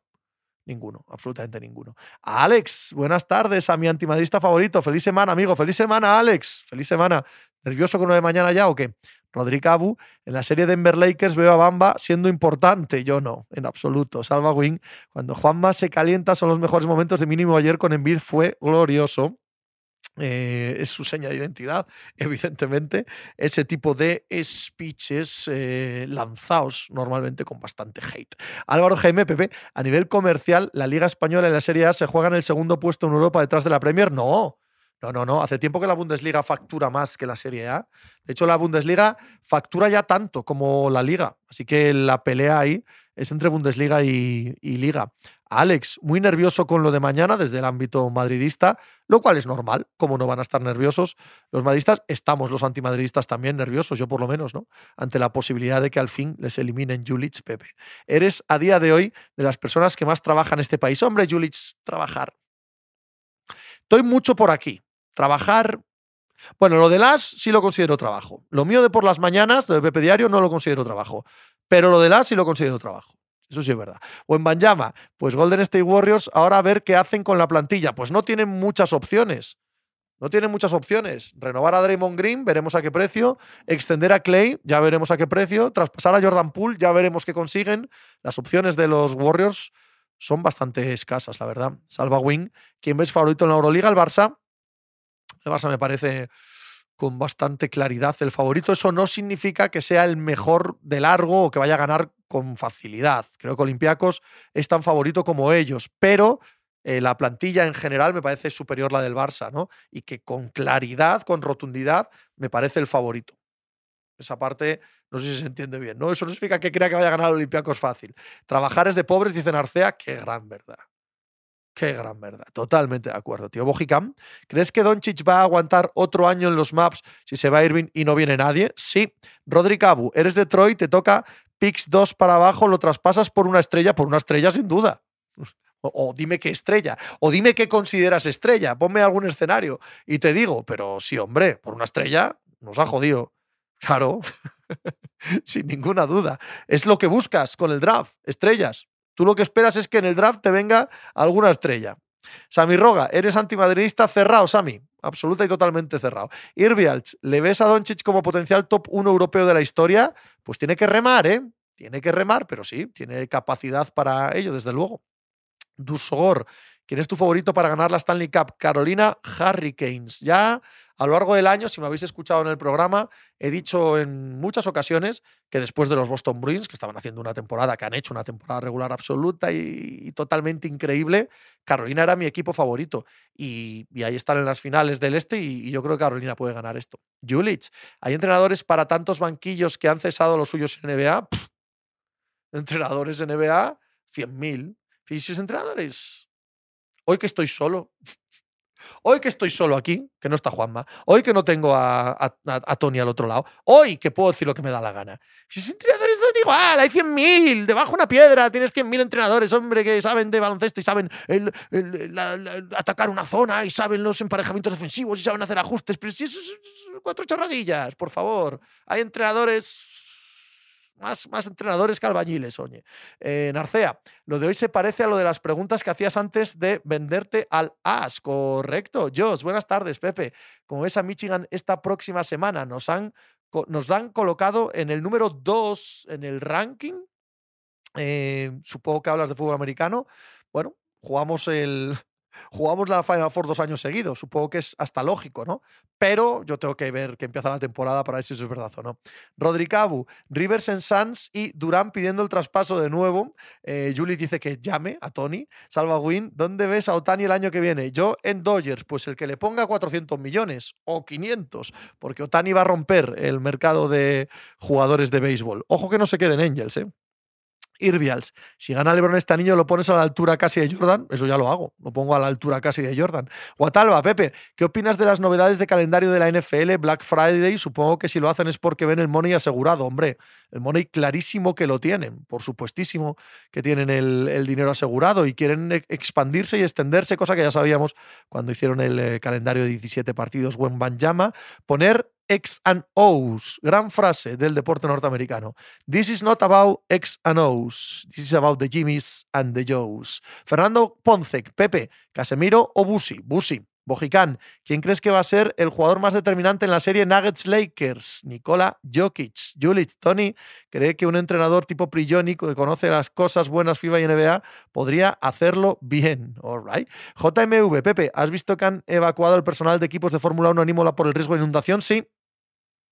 Sí que lo he visto. Pinta que están las cosas muy jodidas en Italia, ¿eh? viendo el giro y todo esto. Fernando, ¿irás a Londres a ver a los Bills? No. Hombre, si me lo pagan, es que sería ir a trabajar. Yo ir a trabajar no, no me gusta, ¿no? Narcea, ¿no dar un poco de rabia que los Bills tengan equipo para ganar la división 10 años seguidos y resulta que la división se convierta en la más difícil de la NFL? Esto no te pasaba a... ¿Cómo? A ver. Esto no le pasaba a los de los Patriotas. No, no, no, no, no. Yo no pienso así. Estas cosas son cíclicas, a veces hay buenos equipos, otras no en tu división y ya está, no, pasa nada. También hay mucho de que los Patriots avasallaron su división y por lo tanto esos equipos tomaron decisiones muy malas, ¿no? Todos los equipos de la NFL en dos, tres años tienen capacidad para recuperarse. Si no lo hicieron era por algo, ¿no? Benito Grosso, Pepe, ¿tiene opciones Geraint Thomas? Toma, claro, toma, claro. Es el, eh, el eh, Maglia Rosa de, del Giro ahora mismo. Ha ganado un Tour de Francia. Fue podio en el Tour de Francia el año pasado. Podio detrás de Vingegaard y Pogachar. Pocas bromas, pues claro que tiene opciones. Yo no creo que sea el favorito, ¿eh? Para mí el favorito sigue siendo Roglic y Teo Gegenhardt dentro de su propio equipo. Pero claro que tiene, que tiene opciones. Grupo Oroa. Pepe, el jugador de fútbol más malo de la historia para ti, Messi. Messi es el peor jugador de fútbol que he visto nunca. Me ha hecho sufrir mucho, no le tengo ningún cariño. Es un jugador que, que siempre ganaba y yo no quería que ganase, así que muy malo. Muy malo para mi salud, muy mala persona, muy malo en general. Es un tipo malísimo, malísimo, malísimo, malísimo. No lo soporto a Leo Messi. Me cae mal Leo Messi por, por, por el daño que ha hecho a mi vida y a mi salud eh, mental. Esperar que beba un poco de agua, que llevo sin beber una hora y pico y lo noto. Con perdón. ¿Crees que Embiid va a volver a ganar algún MVP? Me pregunta Bojicam. Eh, a mí me parece que estos playoffs han marcado ya su carrera. Eh, el MVP no vale para nada. Entonces, ¿puede volver a ganarlo? Pues sí. Si hace 35 puntos de media, pues igual sí. Hugo Rialta. Hoy se decide el futuro de la NBA. Día de fiesta. Yo no sé si se decide el futuro de la NBA. No lo tengo tan claro. No lo tengo tan claro. Ni siquiera los que eligieron a los, a LeBron James eh, ganaron el anillo cuando lo eligieron. Luego volvió y lo ganaron, pero no por haberle elegido con aquel uno. Yo no tengo tan claro que se decida hoy. Martín Sa, qué tragedia que baje el Málaga a Primera Federación y daño hace ver al Sporting allí abajo. Hombre, tragedia, se lo han ganado. Ahora, es, eh, es un asunto verdaderamente paranormal que una ciudad tan grande eh, como Málaga en España y un equipo que ha estado donde ha estado, ahora esté donde esté y se vea en eh, Primera Federación, es un caso verdaderamente alucinante y, y bueno, a ver cómo les afecta, ¿no? Eh, el Deport todavía no ha vuelto, por ejemplo, de categorías amateurs. Hugo Rialta, sí, sí, es un asco que equipos estén toda una temporada pensando ya en este día, Rodri Cabu. En vez tiene que dejarse de tonterías de buscar tiros libres y jugar a buscar faltas y más jugador duro y fuerte, aunque con la edad que tiene, dudo que lo haga. Es que igual el jugador que es, es este, no es otro, no es uno que tengamos en la cabeza y no hay más. Nachet, tengo la sensación con Gwen Banyama, la misma que con Sion, y me da miedo que pase lo mismo. Mikan, favoritos para el descenso, el Elche, el Getafe y el Español, los que están ahora mismo. Bulli, el Depor va por el tercer entrenador esta temporada, correcto, y tiene pinta de que este año tampoco sube. Julich, después de las tres grandes ligas USA, NFL, NBA y MLB, ¿cómo crees que sería el orden de popularidad en USA entre NHL, PGA, UFC y NASCAR? PGA, NASCAR, eh, UFC y NHL. Bojicán, ¿se podría decir que el tanking de los Sería un fracaso si no se llevan a Wemby? No. No. No, no funciona así. Para mí el tanking es un fracaso siempre, en cualquier circunstancia. Que tu equipo pierda partidos a posta y que tus aficionados quieran que tu equipo pierda, Para mí eso es un fracaso vital. Punto. Sin más. Pase luego lo que pase. Y luego, pues le tocará a uno, tío. El que más opciones tiene, tiene un 14%. Es decir, cada equipo individual, como mucho, tiene un 14% de que le toque. Es decir, un 86% de que no le toque. Pues ya está. Rodri Cabu, Pepe, no, por favor, incluye al Valencia en el descenso que desde que lo estás diciendo estamos ganando. Pues incluye al que tú quieras. ¿Qué más da? Narcea, la NHL y el PGA están por encima de la NBA. No. No, Narcea, no. No, no, en absoluto. Y no he dicho eso, ¿eh? había que excluir a las otras tres. Alan Galvez, hola, hola. ¿Qué tal están los hijos de Roncero? Pues no sé, no le he preguntado. Benito Grosso, Dallas Maps tiene alguna posibilidad del pick 1? Supongo que una mínima posibilidad debe haber, ¿no? Todos los que están en lotería, los 14, creo que tienen opciones, o no. O igual no, igual son los seis primeros, eh, francamente. Eh, ni lo sé, ni me importa. No quiero saber nada de la lotería del draft. Mañana sí quiero saber cómo queda el orden del draft. Eso sí me resulta relevante. Pero la lotería del draft en sí mismo me disgusta profundamente, no me parece inteligente ni me parece algo bueno. No sé si para la liga, desde luego no para mí como seguidor de la liga, así que me da exactamente igual. Que me digan mañana el orden y, arreglado. Andrés Amao, los Nuggets en 6 y Celtics en 5. Pues yo creo que en 6 no. Yo creo que Nuggets en 7. En 6 ganar en Los Ángeles me cuesta. Y Celtics en 5 sí, te lo puedo comprar. Fernando, ¿qué opinas de la eliminación de Alcaraz? Pues mira, ahora vamos a hablar de tenis. Em, la parte final del programa. Eh, Matraca, Pepe, el Sporting es incapaz de ganar al Oviedo. Vamos a tener que sacar el B que se le daba mejor. Julich, no, he preguntado fuera del Big Three, NFL, NBA y MLB. Correcto, Bojicam. ¿Crees que los Maps tienen posibilidades este verano de hacer un equipo competitivo? No, lo tiene muy, muy difícil. Buen Banjama, ¿al final te gustó Babilón o no la viste aún? No la he visto aún, no. No la he visto. Tengo ganas, pero todavía no la he visto. Irvialz, ¿le das opciones a Hit contra Celtis? Hombre, opciones, por supuesto. Estás en unas finales de conferencia. Claro que tienes opciones. Creo que es favorito Boston, con bastante. SPB, ¿quién ves más probable que gane un partido fuera? ¿Lakers o Denver? Lakers. Lakers. Nachet, ¿viste asbestas? Pues sí, señor.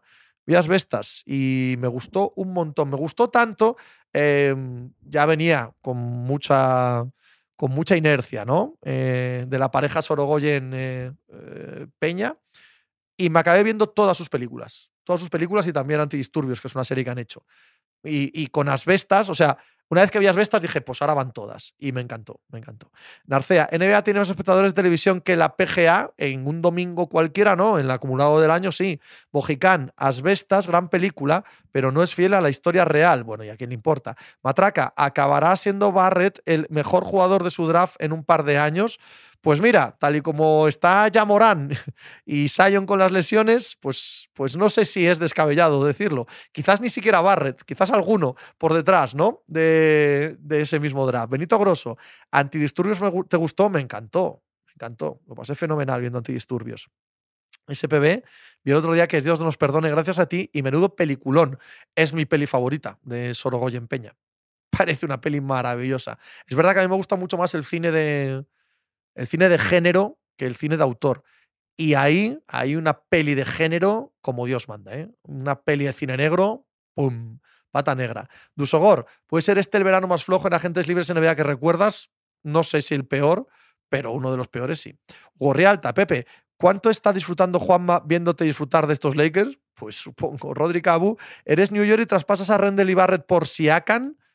Uh, sí, creo que sí.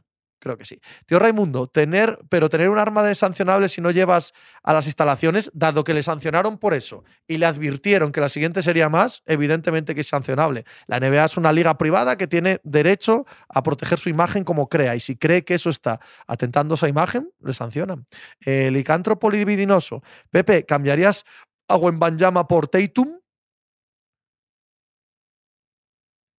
Creo que es una de las escasísimas opciones en las que probablemente me lo pensaría, pero al final no. Bojicán, ¿has visto la española Los del Túnel? No. ¿No? ¿Se recomienda? Esa no, no sé ni cuál es. Rascaflas o Rascafías. Eh, ¿Te parece grave el gol anulado en el Valladolid-Sevilla? Gravísimo. Gravísimo, hombre. Un error gigantesco del árbitro. Pitar ahí, no pites ahí. Pita cuando el eh, balón esté fuera de banda, cuando lo tenga el equipo eh, en su propio campo, cuando lo que tú quieras. Pero, hombre, es un error descomunal, descomunal. Lo que no es, es para ponerse tonto, para emitir comunicados y hay que ver y tal. No, no, mira, es un error humano, que no tiene más, Maldad que haberse equivocado, pues ya está, ¿qué le vas a hacer? Nachet, Pepe, tu película favorita de humor, La vida de Brian, y española, mi película favorita española es Amanece que no es poco. Narcea, pero tan generacional puede ser el buen Baese, quién sabe. Pero potencialmente sí. Y aquí estás hablando de potencialidades. Si te sale potencialmente un jugador generacional de ese calibre, pues, pues te ha tocado la lotería. Nunca mejor dicho, como, como se va a hacer esta noche, ¿verdad? Así que no puedes perder ese billete de lotería premiado. Lo puedes perder por algún que otro jugador, ¿eh? Algún que otro jugador. Yo, por ejemplo, por Doncic, sí lo cambiaba, pero es que creo que Doncic es generacional. SPB, Pepe, el otro día hablabas del trade deadline de los Pistons 2004 como el mejor. ¿Qué movimientos hicieron Rashid fucking Wallace? Rodri Cabu, comparábamos a Morán con Westbrook, pero a Westbrook no le hemos visto con estas tonterías, no. Y a Westbrook con eh, las tonterías, lo que le dimos fue ganar el MVP y ser un jugador muy relevante en esta liga que ya Morán todavía no ha llegado. Así que aquello que yo decía de el ya Morán bueno, o sea, el, el, Russell Westbrook bueno de Yamorán tiene que llegar a ello. Tiene que llegar a ello que ni siquiera ha estado cerca de llegar. Julich, si os toca Wemby en Pistons, ¿qué crees que podrías hacer el año que viene? Eh, ¿Qué sé yo, Julich? No hemos visto jugar un solo minuto a este chico en, en la NBA todavía. Es, es, imposible saberlo, es imposible que, que lo adivinemos. Pero vaya, tendrías dos números uno del draft uno pinta generacional, el otro venía también con, con, una aspiración de jugador inmenso y ha demostrado que puede llegar a serlo. Así que la exigencia sería ya alta, claro, sí. Matraca, una cosa son tonterías y otras estar mal de la cabeza. llama oye, ¿por qué te hiciste de los Bills si el resto de tus equipos son de Detroit, Michigan, Sporting aparte? Um, porque el entrenador de los Buffalo Bills a principios de los 90 llevaba un jersey de lana azul y blanco con las letras de los Bills que me recordaba a los jerseys que me tejía mi madre cuando era pequeño. Y esa es mi Magdalena de Pros con los Buffalo Bills. Y aquel hombre no hacía más que perder y perder y perder y perder Super Bowls, que era lo que veía por aquel entonces. Así que me encariñé mucho con Mark Levy, con su jersey de lana y con esa ciudad y ese equipo. Narcea, a Pepe también le gustan los Lions, sí señor, es mi segundo equipo en la NFL. Además, como está en la NFC, pues y como no hay mucho riesgo de que se enfrenten en la Super Bowl Bills y Lions, eh, me permite éticamente, ¿no? filosóficamente, tener mucha flexibilidad a la hora de decir que es mi equipo de la NFC. ¿vale? Nachet, pues ojo a los Lions este año. Veremos, veremos. Yo creo que hay un hype un pelín injustificado con los Lions. A mí me gusta lo que están haciendo, pero es un pelín, un pelín injustificado ¿eh? el inflamiento de los Lions. J. Machicado, menos Madalenas y más mínimo veterano que ya está publicado. ¡Pum! Como viene el productor a vender su producto. Nunca mejor dicho. ¿Habéis visto? No estaba haciendo ni puñetero caso a la pica de as, pero tiene el producto en el mercado y dice, venga, voy ahí a vender, a vender maquinaria, venga, Narcea. Yo también soy de los Bills y los Lions, muy guay. Fernando Poncec, Pepe, ¿ves mucho menos favoritos a los Bills este año respecto al pasado? Oh, sí, oh, sí. Rodri Cabu, ¿cambias a Gran Williams por Bogdanovich? Mm. Si soy los Pistons, no. Si soy, si soy Detroit, o sea, si soy los Celtics, eh, sí, ¿no? Pero si soy los Pistons, no, de modo alguno, tío. No, no, me gusta Grant Williams. No es un jugador que me apetezca por el que daría nada. Eh, en Apple Podcast no está mínimo. machicado, te ponen al día ahí. Petrus te está poniendo al día. Mucho presumir, mucho vender el, eh, producto y, hay mercados donde no lo tienes, esca escaparates donde no lo tienes. ¿No? Claro. Luego las cosas irán como irán. Claro, la culpa de los artistas. La culpa siempre de los artistas. Fernando Poncec, ¿tienes opinión de Dalton Kincaid? Pepe, pues sí, me encanta la elección de primera ronda de los Buffalo Bills, un Tyren que yo creo que va a jugar bastante más como receptor grande que como Tyren y no me, no me disgusta. Banana dice que en Spotty tampoco, macho, espabila, hombre, joder, macho. Primero, levantas falso testimonio. Estás aquí engañando a la gente, eh, calentándoles, se van a enfadar. No me jodas, no me jodas, machicado, de verdad. En fin, la gran promesa del diario As, ya veis, en manos de quién estamos. Dusogor, lástima que no haya dado tiempo a hablar, la gran promesa no, la gran apuesta. Dado tiempo a hablar hoy de Doc Rivers en mínimo de veterano. A Juan más seguro que le da juego, hombre. Oscarius, qué fenómeno el Machi creando hype, ya veis. Es un vendehumo, como bien dice SPB. Es un vendehumo curioso. ¿Vale? Dice Machicado que tiene que entrar a explicar lo que pasa. Hugo Realta, Pepe, ¿tu quarterback favorito de este draft cuál era? Ah, no tenía ninguno. A cada uno de ellos le veía suficientes fallos como para no, no estar eh, enormemente enamorado de ninguno de ellos. Martín Sapepe, en la NFL pasa como en el fútbol últimamente, que hay aficionados que siguen más a un jugador que a un equipo. Eso ha pasado siempre y pasará siempre. Sí, toda la vida. Julich, cada año se señala a alguien en Sixers y nunca a Embiid. Hombre, yo creo que está bastante señalado, ¿eh? Yo creo que está bastante señalado. Eh, León, León Ecija destapa a Machicado y lo llama la gran mentira del diario As. Bueno, no lo he dicho yo, ¿vale? Lo ha dicho León bueno, no es cosa mía, Machi, pero ahí lo han puesto, ahí lo han dejado. Licántropo libidinoso. Pepe, ¿quién crees que será el lateral izquierdo del Madrid contra el City? Camavinga. Petrus, Machicado, ¿es Yamorán o Huemba? Un respeto. Un respeto para Javier Machicado, él mismo lo exige y yo se lo concedo. Fernando Poncec, Pepe, ¿hay algo nuevo sobre quién será el quarterback de San Francisco? No. Brock Purdy lesionado y, mientras que no esté Brock Purdy, supongo que el trabajo es para Trey Lance. ¿San Darnold? No, supongo que para Trey Lance. León Ecija. ¿Y Don Rubio dónde está cuando se le necesita? Ya veis, fíjate, fíjate de esta gente, fíjate, eh, un proyecto muy chachi, muy guay, tal, no sé qué. Mira, mira, mira. Aquí, remando, tirando de esto, yo solo. El machicado aquí levantando falsos testimonios, mintiendo, y el otro en casa, tocándose los mismísimos. Imagino, ya sabéis cómo es este. SPB, Juanma sigue en su casa poniendo fino en Big, en Banjama, joder, Licántropo tiene el mejor nombre del chat con diferencia. Hombre, un clásico, Licántropo libidinoso. Banana, desde que es guapo, rico y famoso, se nos está perdiendo el machi. Se le está subiendo a la cabeza. Se le está subiendo a la cabeza notablemente. No sé el qué, pero se le está subiendo a la cabeza el hombre. Está desocupado por aquí, no tiene mucho trabajo, no tiene mucha, mucho estrés ni muchas cosas en la cabeza y por eso. Eh, Fernando Pepe echándose el diario a la espalda, qué grande. Estoy. Él es la gran apuesta, pero aquí la gran locomotora del diario As, ¿quién es? La gran locomotora, ¿quién es? ¿Quién está aquí? Siempre somos los mismos, tío. Siempre somos los mismos los que tiramos del carro. Siempre. Hugo Rialta, despedido Doc Rivers. Breaking news. Hugo, llegas un poco tarde. Lo ha dicho todo el mundo ya. El Loreto, Pepe, ¿será que Machicado quiere quedarse él el porcentaje que se quedará Apple o que se quedaría Apple para mantener sus tierras? Capitalista. Capitalista que lo dices como insulto. Y puedes decírmelo tal cual. Guatalba, sin Juanma está superando los 8000. Se nota quién es el crack. ¿eh? Esto, esto es así. Julich, Pepe, en tu Twitch cerrabas cuando querías. Aquí hay que esperar a las seis y media. Eso es así también, Julich. Y no puedo decir todo lo que decía en mi chat. ¿Te acuerdas? Hay muchas cosas aquí que no puedo decir. Aunque creo que las digo todas igual, ¿no? Creo que las digo todas. Ya me contaban que cuando volví aquí a las, alguien decía, joder, es que Pepe dice unas cosas, es que Pepe, es que cuidado. ¿Y qué queréis? No haberle fichado. Aitor, Pepe, JJ Arcega está entrenando con los Falcons. Sí, lo vi, lo vi eh, ayer en un artículo de Pro Football Talk, me parece. Muy bien. ¿Me volverá a reñir su padre? Eh, Fernando Poncec, sí, creo que las dices todas. Salvagüín, lo de la sardina. ¡Eh! Es que aquí las sardinas no las tengo que pedir, Salvagüín, porque ya me las pone el grupo Prisa. No tengo que andar pidiendo sardinas. Esta foca ya baila. Sé que pongáis vosotros nada. O en Banjama, te vas a tener que hacer un alter ego como Stephen King para no abarcar toda la programación deportiva.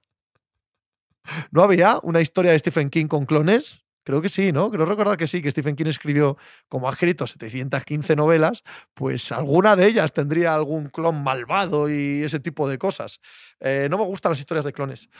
No sé por qué, pero no es del género ciencia ficción, es de lo que menos me interesa. Julich Pepe, ¿ha seguido las ligas de fútbol americano que han hecho post-NFL? La XFL sí. De hecho, he hablado en el podcast de ella todos los días, todas las semanas.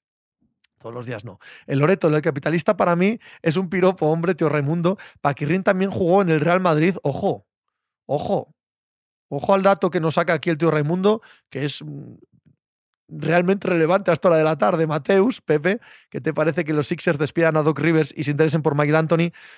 Pues que me da un poco igual. Que Doc Rivers creo que es un muy mediocre entrenador, pero que tampoco creo que tenga excesiva culpa en, por ejemplo, la temporada que han tenido, que han estado más cerca de lo que parece del anillo, que he hecho mucho la culpa a Harden y a Embiid de lo que ha pasado en el último partido y que si ahora viene Mike D'Antoni, pues, pues estupendo. O en Banjama, la mitad oscura, Salvagüín, muy flojo el comienzo de los Mets. Oh, sí, oh, sí, por cierto, hoy lanza Verlander y, y es un buen partido el que tienen hoy los, los Mets mmm, contra los Reyes, ¿no?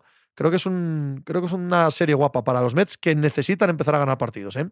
Tú, Raimundo, lo digo por lo de Arcega, Whiteside. Eh, Ah, ok, ok, ok. No entendía el contexto en absoluto. ¿Os acordáis cuando el padre de Arcega Whiteside me riñó en Twitter? Hay que ver, ¿eh? Qué medallones, qué medallones me pongo a veces. Lo entendí perfectamente, ¿eh? que nadie piense que estoy aquí echando nada en cara, porque si yo fuese el padre de alguien que está así y alguien le critica, pues, pues igual también me sentaba mal. ¿Para qué, ¿Para qué os voy a engañar? O no, o pasaría de redes sociales por completo eh, que creo que es lo más sano. Fernando, Pepe, te encontré en el libro de Rubén Ibeas y Marco Álvarez. Qué gran prólogo, hombre. Muchas gracias, Fernando. Muchísimas gracias. ¡Coño! La gran apuesta del diario As. ¿Qué haces aquí? ¿Y no estás publicando en Spotify y en el Apple Podcast? ¿Has venido a, entretenerte o algo? Siéntate, Nacho Albarrán, por favor. Venga, venga usted para acá, siéntese a mi lado. Claro, llevas toda la tarde tocándote los huevos y, y ahora tienes que hacer algo, ¿no? Hola, Nacho Albarrán. Sí, porque, tal? porque como tenemos que hablar con, la, con el literato, con la gran estrella, tienes que ponerte los cascos, claro. Ah, sí, sí, claro, claro. Hay que ponerse los cascos y, y cuadrarse. A ver si dónde anda. ¿Está por ahí ya? no, todavía no. O no me han dicho. No me han dicho. Un minutito. Nacho, ayer venías con camiseta de Soundgarden. Sí, Me hoy... encanta siempre que vienes con camiseta de Soundgarden, me apetece pasar a saludarte y decir, joder. Sí, sí, es que es un grupo que es una debilidad que tengo, la verdad, Yo, y no dejo de lamentar la, la muerte de Chris Cornell todos los años o todos los meses. El día, Casi, que, el, día que amanece, mucho. el día que amanece y me dicen que Chris Cornell muere, es- es uno de los días, aparte más tristes en general, de porque Sí, era uno de mis claro. ídolos, en, en redes sociales, porque me acuerdo que todavía estaba en Facebook aquella, porque yo debía estar en Cangas todavía, y Facebook es todavía plaza de pueblo, ¿sabes? Si Twitter es global, Facebook, que no se usa de manera global, para los que somos de pueblo sí es plaza de pueblo. Entonces puse algún mensaje de joder, y como todo Cangas sabía que yo era súper fan de Soundgarden, de Audioslave y demás, fue un día como de, de tropecientos mensajes en Facebook, sí, tío. Sí, sí, la verdad. Una pena, yo lo lamento muchísimo, porque me imagino siempre todo lo que podría haber hecho, lo que estaba haciendo, que Parecía que estaba que bastante me estaba mal. gustando. Parecía que estaba bastante mal, ¿eh? Sí, de sí. adicciones y de y de problemas, demonios personales Era en la una cabeza. persona Sí. depresiva de- desde, lo- desde sus primeros años, vamos, pero bueno. Es así, la vida a veces. Y en el rock, sobre todo, hay muchos casos, desgraciadamente, de gente que le supera eso, o que, o que esa vis que tiene creativa le viene de, de algo atormentado, de, de una parte de su, de su psicología que no está bien o tal, pero bueno, así hay que aceptarlo y ya está. Así, así es la vida. Yo también inmensamente fan de Soundgarden, también de su carrera en solitario de Audioslave, pero sobre todo hasta el, hasta el Super Unknown. Sí. Dios, o sea, pocas bandas en mi vida me han, me han- me han emocionado tanto. Sí, sí, sí. De acuerdo totalmente. ¿Qué tal? ¿Cómo estás? ¿Todo bien? Bien, todo bien. eh, esperando ya, contando un poco los días que faltan para Roland Garros, que ya queda poquito, y que estaremos allí a ver qué.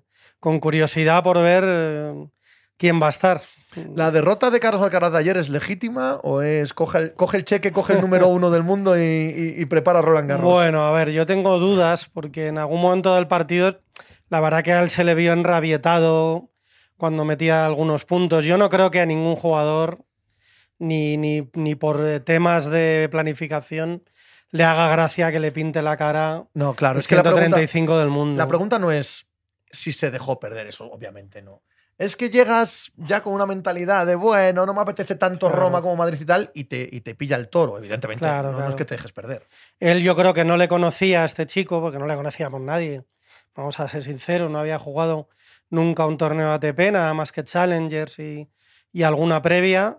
Y a mí me sorprendió mucho. O sea, yo, aparte de, de decir que, bueno, que no hizo un buen partido quizá en algunos aspectos Carlos, yo creo que el otro es que hizo el partido de su vida. Vamos, yo no lo había visto nunca, pero no tenía golpes malos. O sea, no era... No le veías grandes defectos. Lo, y dices, ¿cómo puede estar el 135? Pues porque hay mucho nivel y hay mucha gente y, y seguramente será por un tema de consistencia.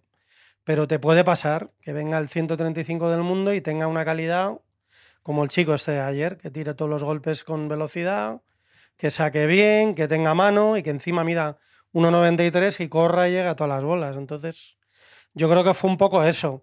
Que él a lo mejor en su cabeza esté pensando que le viene bien entrenar tranquilamente unos días y resetear, como dijo en la rueda de prensa, pues también puede ser. Pero no creo que te haga gracia, repito, que te gane un desconocido eh, siendo virtual número uno y encima pasándote por encima. Lo que seguro no hace esto es rebajar un átomo el, no sé si favoritismo, pero desde luego el estatus de, de, Alcaraz de cara a Roland Garros. No, no hay que volverse locos. He visto por ahí en, en las redes sociales comentarios que no los comparto porque hasta los más grandes han tenido derrotas de este tipo. O sea, Nadal podríamos repasar y alguna vez le ha pasado y le ha pasado hasta en Grand Slams. O sea, al final ya hay, hay momentos en los que es imposible estar excelente toda la temporada, o sea, tener, hacer todo partidos extraordinarios y, y, hay veces que jugando mal los sacas y otras no. Y esta vez pues jugando mal no lo ha sacado. Hace poco en Madrid, por ejemplo, sacó algún partido jugando regular y lo consiguió, pero esta vez pues pasa esto, las condiciones son un poco más diferentes, más lentas, a lo mejor eso también le afecta un poco, la humedad, etcétera, no, no era un día muy, muy bueno en ese sentido y bueno, ya está, no pasa nada, pero, pero bueno, es favorito, pero segurísimo. El creo. Giro de Italia entre eh, lluvias y nevadas, el eh, circuito de Imola donde se corre este fin de semana la Fórmula 1 eh, vaciado por culpa de riesgos de inundaciones, uh -huh. el, el Masters 1000 de Roma, la mitad de los partidos suspendidos. Está Se, Italia... se- se han, se han abierto los cielos en Sí, Italia. sí. o- Está Italia fatal y encima coinciden varias cosas importantes y la verdad que es un desastre. Hoy está siendo bueno el día, entre comillas, en Roma porque está todo el rato nublado, pero por lo menos no ha llovido y si están pudiendo jugar los partidos. Estaba jugando Badosa hace un momentín que me he tenido que, que meter, pero estaba siguiendo el partido y intentando ganar ahí en el segundo set a Mujova. Vamos a ver cómo está. Están iguales. Van a ir al tiebreak. Acaba de empezar el tiebreak. A lo mejor lo saca y, y si no, por lo menos tiene el comodín de, del tercer set, pero porque ha jugado el primero y lo ha ganado. Vamos a saludar a nuestro amigo el intelectual, claro. ¿vale? El escritor, el literato, don Alejandro Ciriza. ¿Qué tal? ¿Cómo estás, muchacho? Hola, ¿qué tal? ¿Cómo estáis? A Muy ver. buenas tardes. Espera, que no te Pues, escucho. ¿Me escucháis ahora? Ahora Ah, sí. Por favor, qué Vamos, maravilla. vamos por ahí. Maravilla. ¡Vamos! ¿Sabes lo que pasaba? Vamos, Ra- vamos, Rafa. Que esto estaba desenchufado. Esto estaba desenchufado. Si es lo que había que hacer, No sé qué enchufarlo. Alguien ha soltado, ha el cable. sí, Alguien ahora ha soltado el cable. Pero ¿cómo te ha dado por esto, querido Alejandro? Pues ya ves, de repente en la vida las cosas vienen así. La verdad es que no entraba dentro de mis, de mis planes ahora mismo escribir un libro, como bien decías, como decía el señor Umbral, ¿no? Pero, pero se han dado las cosas así, la oportunidad es, es bonita o era bonita, el proyecto parecía interesante, atractivo y así que adelante. Eh, me lo pensé un poquito, pero bueno, hay una serie de personas que me animaron, así que, así que me lancé. Y, y el resultado, la verdad es que, bueno, pues estoy contento. Vamos a ver ahora si, os gusta a vosotros, si gusta a la gente y a ver si, resulta interesante o no. Me parece que es, pues bueno, también un pequeño, un pequeño homenaje también para, para Rafa, ¿no? Un poco todos los momentos que, que nos ha brindado y creo que se trata de un deportista excepcional, así que, bueno, que, que menos que hacer un- una cosa de este estilo, ¿no? Después de prácticamente, pues es una, como decía Nacho, llevo prácticamente 10 años detrás de sus pasos, entonces, bueno, creo que es un, un pequeño y merecidísimo homenaje. ¿Lo ha leído Rafa? No lo sé, de momento no lo creo, pero tiene que estar, si no lo ha leído todavía, que me imagino que además ahora creo que anda preocupado de, sí. en otras cosas, eh, supongo que, no la- que lo hará en breve. O sea que, que me gustaría también, evidentemente, saber su, su opinión, a ver qué me cuenta. Me tendrá ahí a Tony, ¿no? Al tío Tony que le dará, le dirá, oye, venga, que, que el prólogo pero- es mío, tal, que a ver si. Sí, pero ya, le, ¿Eh? ya le, he dicho a To- le he dicho a Tony que no haga spoiler, que Tony si no empieza a rajar y, y le desvela todo el Sí. libro. No, poquito a poco, poquito a poco. Sí, sí. Parece imposible. Sí. Didi, perdona, sí. No, decía que también muy agradecido a Tony precisamente por eso, por haber colaborado y por haber formado parte del libro, por haber hecho ese, ese prólogo en el que tiene unas, pues, unas palabras cariñosas hacia, hacia aquí, hacia el susodicho y, y se agradece mucho por, por, bueno, por parte de Tony, por supuesto. Sí, además por extensión hacia ti, pero por extensión, yo creo que para los periodistas deportivos que, que le Sí, sí. siguen y me parece que es un... de- Bueno, siempre ha tenido esa opinión, yo creo, él, ¿no? Porque sí que es verdad que te considera un compañero, ¿no? Y, y eso es de agradecer que, que ellos entiendan, porque también Rafa yo creo que lo entiende de esa manera, que nosotros somos como, como compañeros de trabajo de ellos, ¿no? porque estamos en el día a día y en los torneos y, y me parece que, que, lo ponga ahí también, pues, pues es Bueno. bonito y está bien. Efectivamente, al final eh, el roce hace el cariño o no, o todo lo contrario, pero es verdad que en los últimos años, eh, no sé, yo creo que, que al propio Rafa y a Tony nos hemos visto más que, que, que a muchos de nuestros familiares probablemente, con lo cual inevitablemente ahí se crea un nexo y pues bueno, evidentemente si es en positivo, como, como en este caso, porque yo le tengo mucho, mucho aprecio personal a, a Tony también a Rafa, pues, pues, pues siempre es mejor, ¿no? Entonces, eh, sí, ellos son conscientes de que también esto del periodismo y de moverte de un lado para otro es muy bonito, pero también son conscientes de, del otro pliegue, de la otra cara, ¿no? Que al final tiene, evidentemente existe un sacrificio personal que, oye, bienvenido sea y, y por ello lo hacemos, por, por la pasión que tenemos, pero evidentemente tiene, tiene un peaje. Te quiere decir que esto no son todo luces de neón y, y todo es extraordinario y estamos comiendo fresas con nata en el palco de Wimbledon. Esto exige de moverte mucho, de muchas horas, muchos días y, y bueno, no voy a contar aquí ningún tipo de, para nada, lo, todo lo contrario, todo, ningún tipo de penalidad, porque como bien digo en el, en el propio libro y, y, hemos comentado muchas veces Nacho y yo, pues bueno, eh, más allá de todo somos, somos afortunados, así que aprovecharlo y, y, agradecerlo, claro que sí. ¿Qué es lo que más te ha costado escribir del libro? Bueno, pues eh, en realidad el libro, bueno, es algo que, inevitablemente también tienes un poquito en la cabeza, ¿no? Conforme van pasando los años y demás, vas teniendo una serie de ideas. A mí siempre me cuesta un poco, y, así lo cuento también, vuelvo a repetirme, pero así lo cuento en el libro, pero, escribir de Nadal al final yo creo que conlleva una responsabilidad, ¿no? Al final estás escribiendo de, un tótem, de, de, de un, pues bueno, una gran figura del, de la historia del deporte y yo creo que eso, pues bueno, requiere de un ejercicio de mucha responsabilidad, creo que de mucho respeto, de mucho cuidado como bien decía Nacho ahora mientras escuchaba aquí en, en, en modo mimo, eh, creo que en las redes sociales hay, hay muchísimo ruido. Eh, entonces yo creo que hay que, hay que medir, medir, muy bien qué se dice, cuándo se dice, cuándo se cuenta, qué se cuenta, contextualizar todo en su debido, en su debido momento.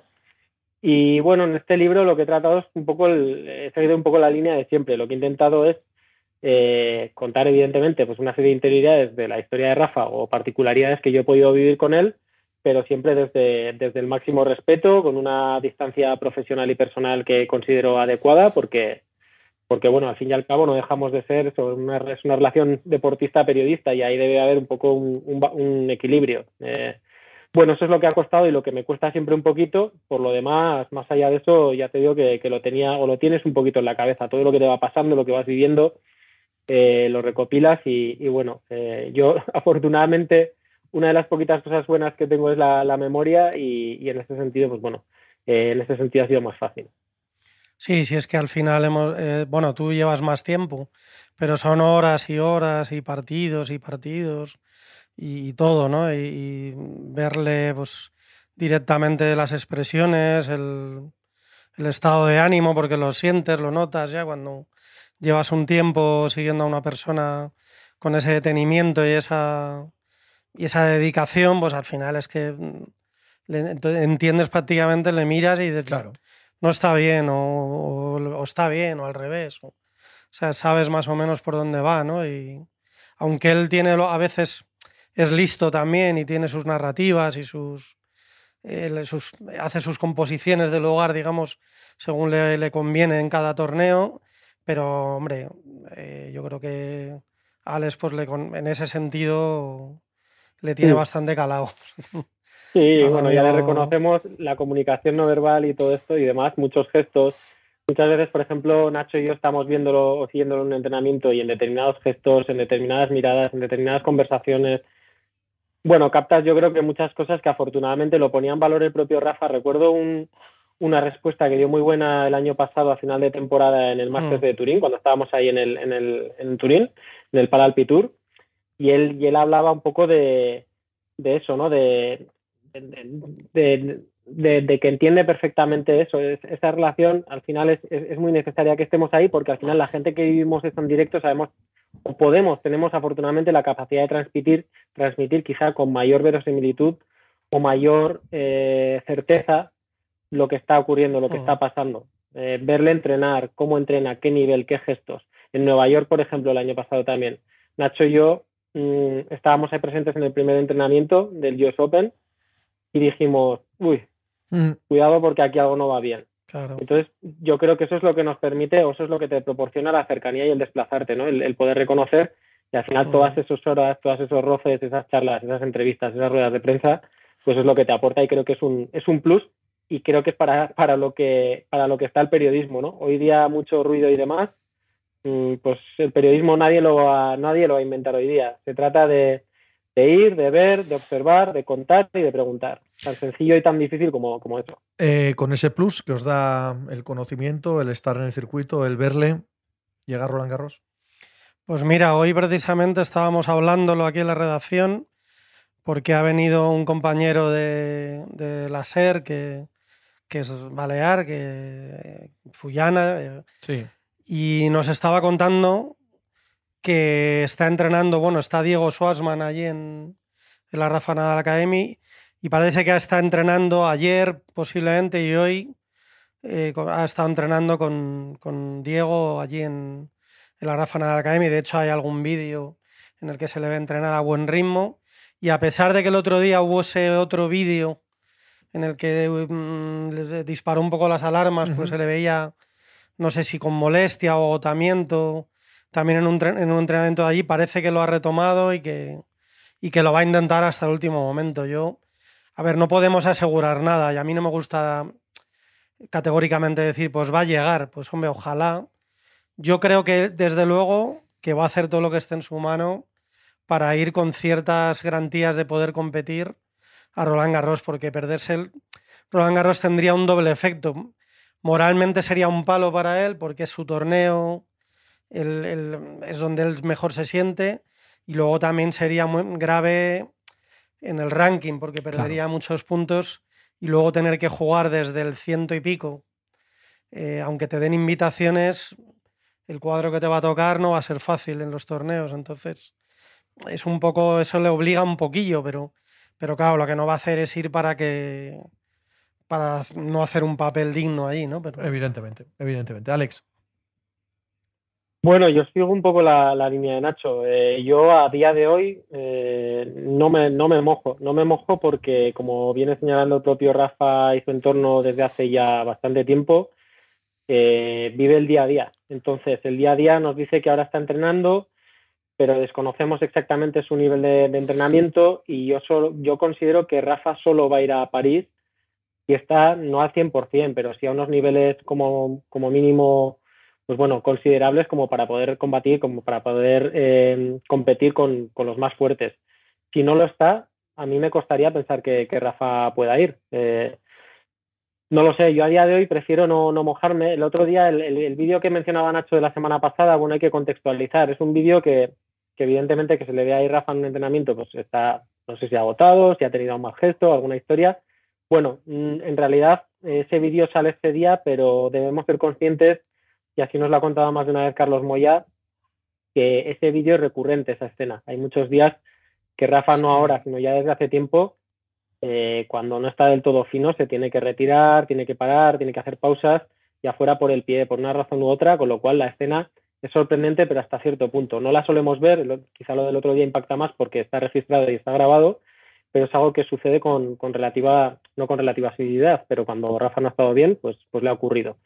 A partir de aquí, ya digo, yo no, no prefiero mojarme y lo que dice Nacho, mmm, la verdad es que sería, sería duro, ¿no? Imaginar que, que, no vaya Rafa a París porque, desde luego, para mí, si no va a París, mmm, es un punto de giro, no voy a decir definitivo para nada en su carrera, pero sí que va a ser un punto de inflexión muy importante. Así como el año pasado ya el tema del pie le hizo pensar y le hizo pensar mucho y muy profundo hasta el punto de llegar a plantearse la, la retirada creo que no estamos en esta circunstancia, pero desde luego ya serían pues cinco meses, pongamos, sin competir, eh, viendo que quizá no, no, tira todo lo que, lo que quiere, porque aquí se junta un poco la, la voluntad con la realidad, ¿no? Chocan.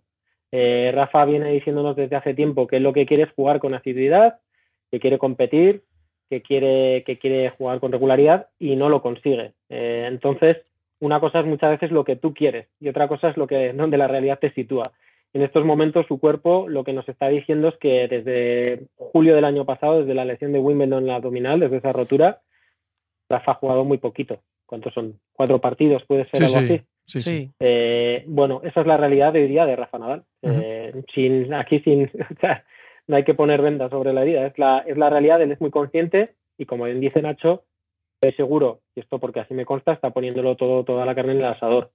Y va a llegar. A día de hoy, yo no pondría la mano en el fuego, ni mucho menos. El libro Vamos Rafa, escrito por Alejandro Ciriza, nuestro querido compañero, amigo, el gran periodista de tenis del país. Alex, muchísimas gracias por estar con nosotros hoy.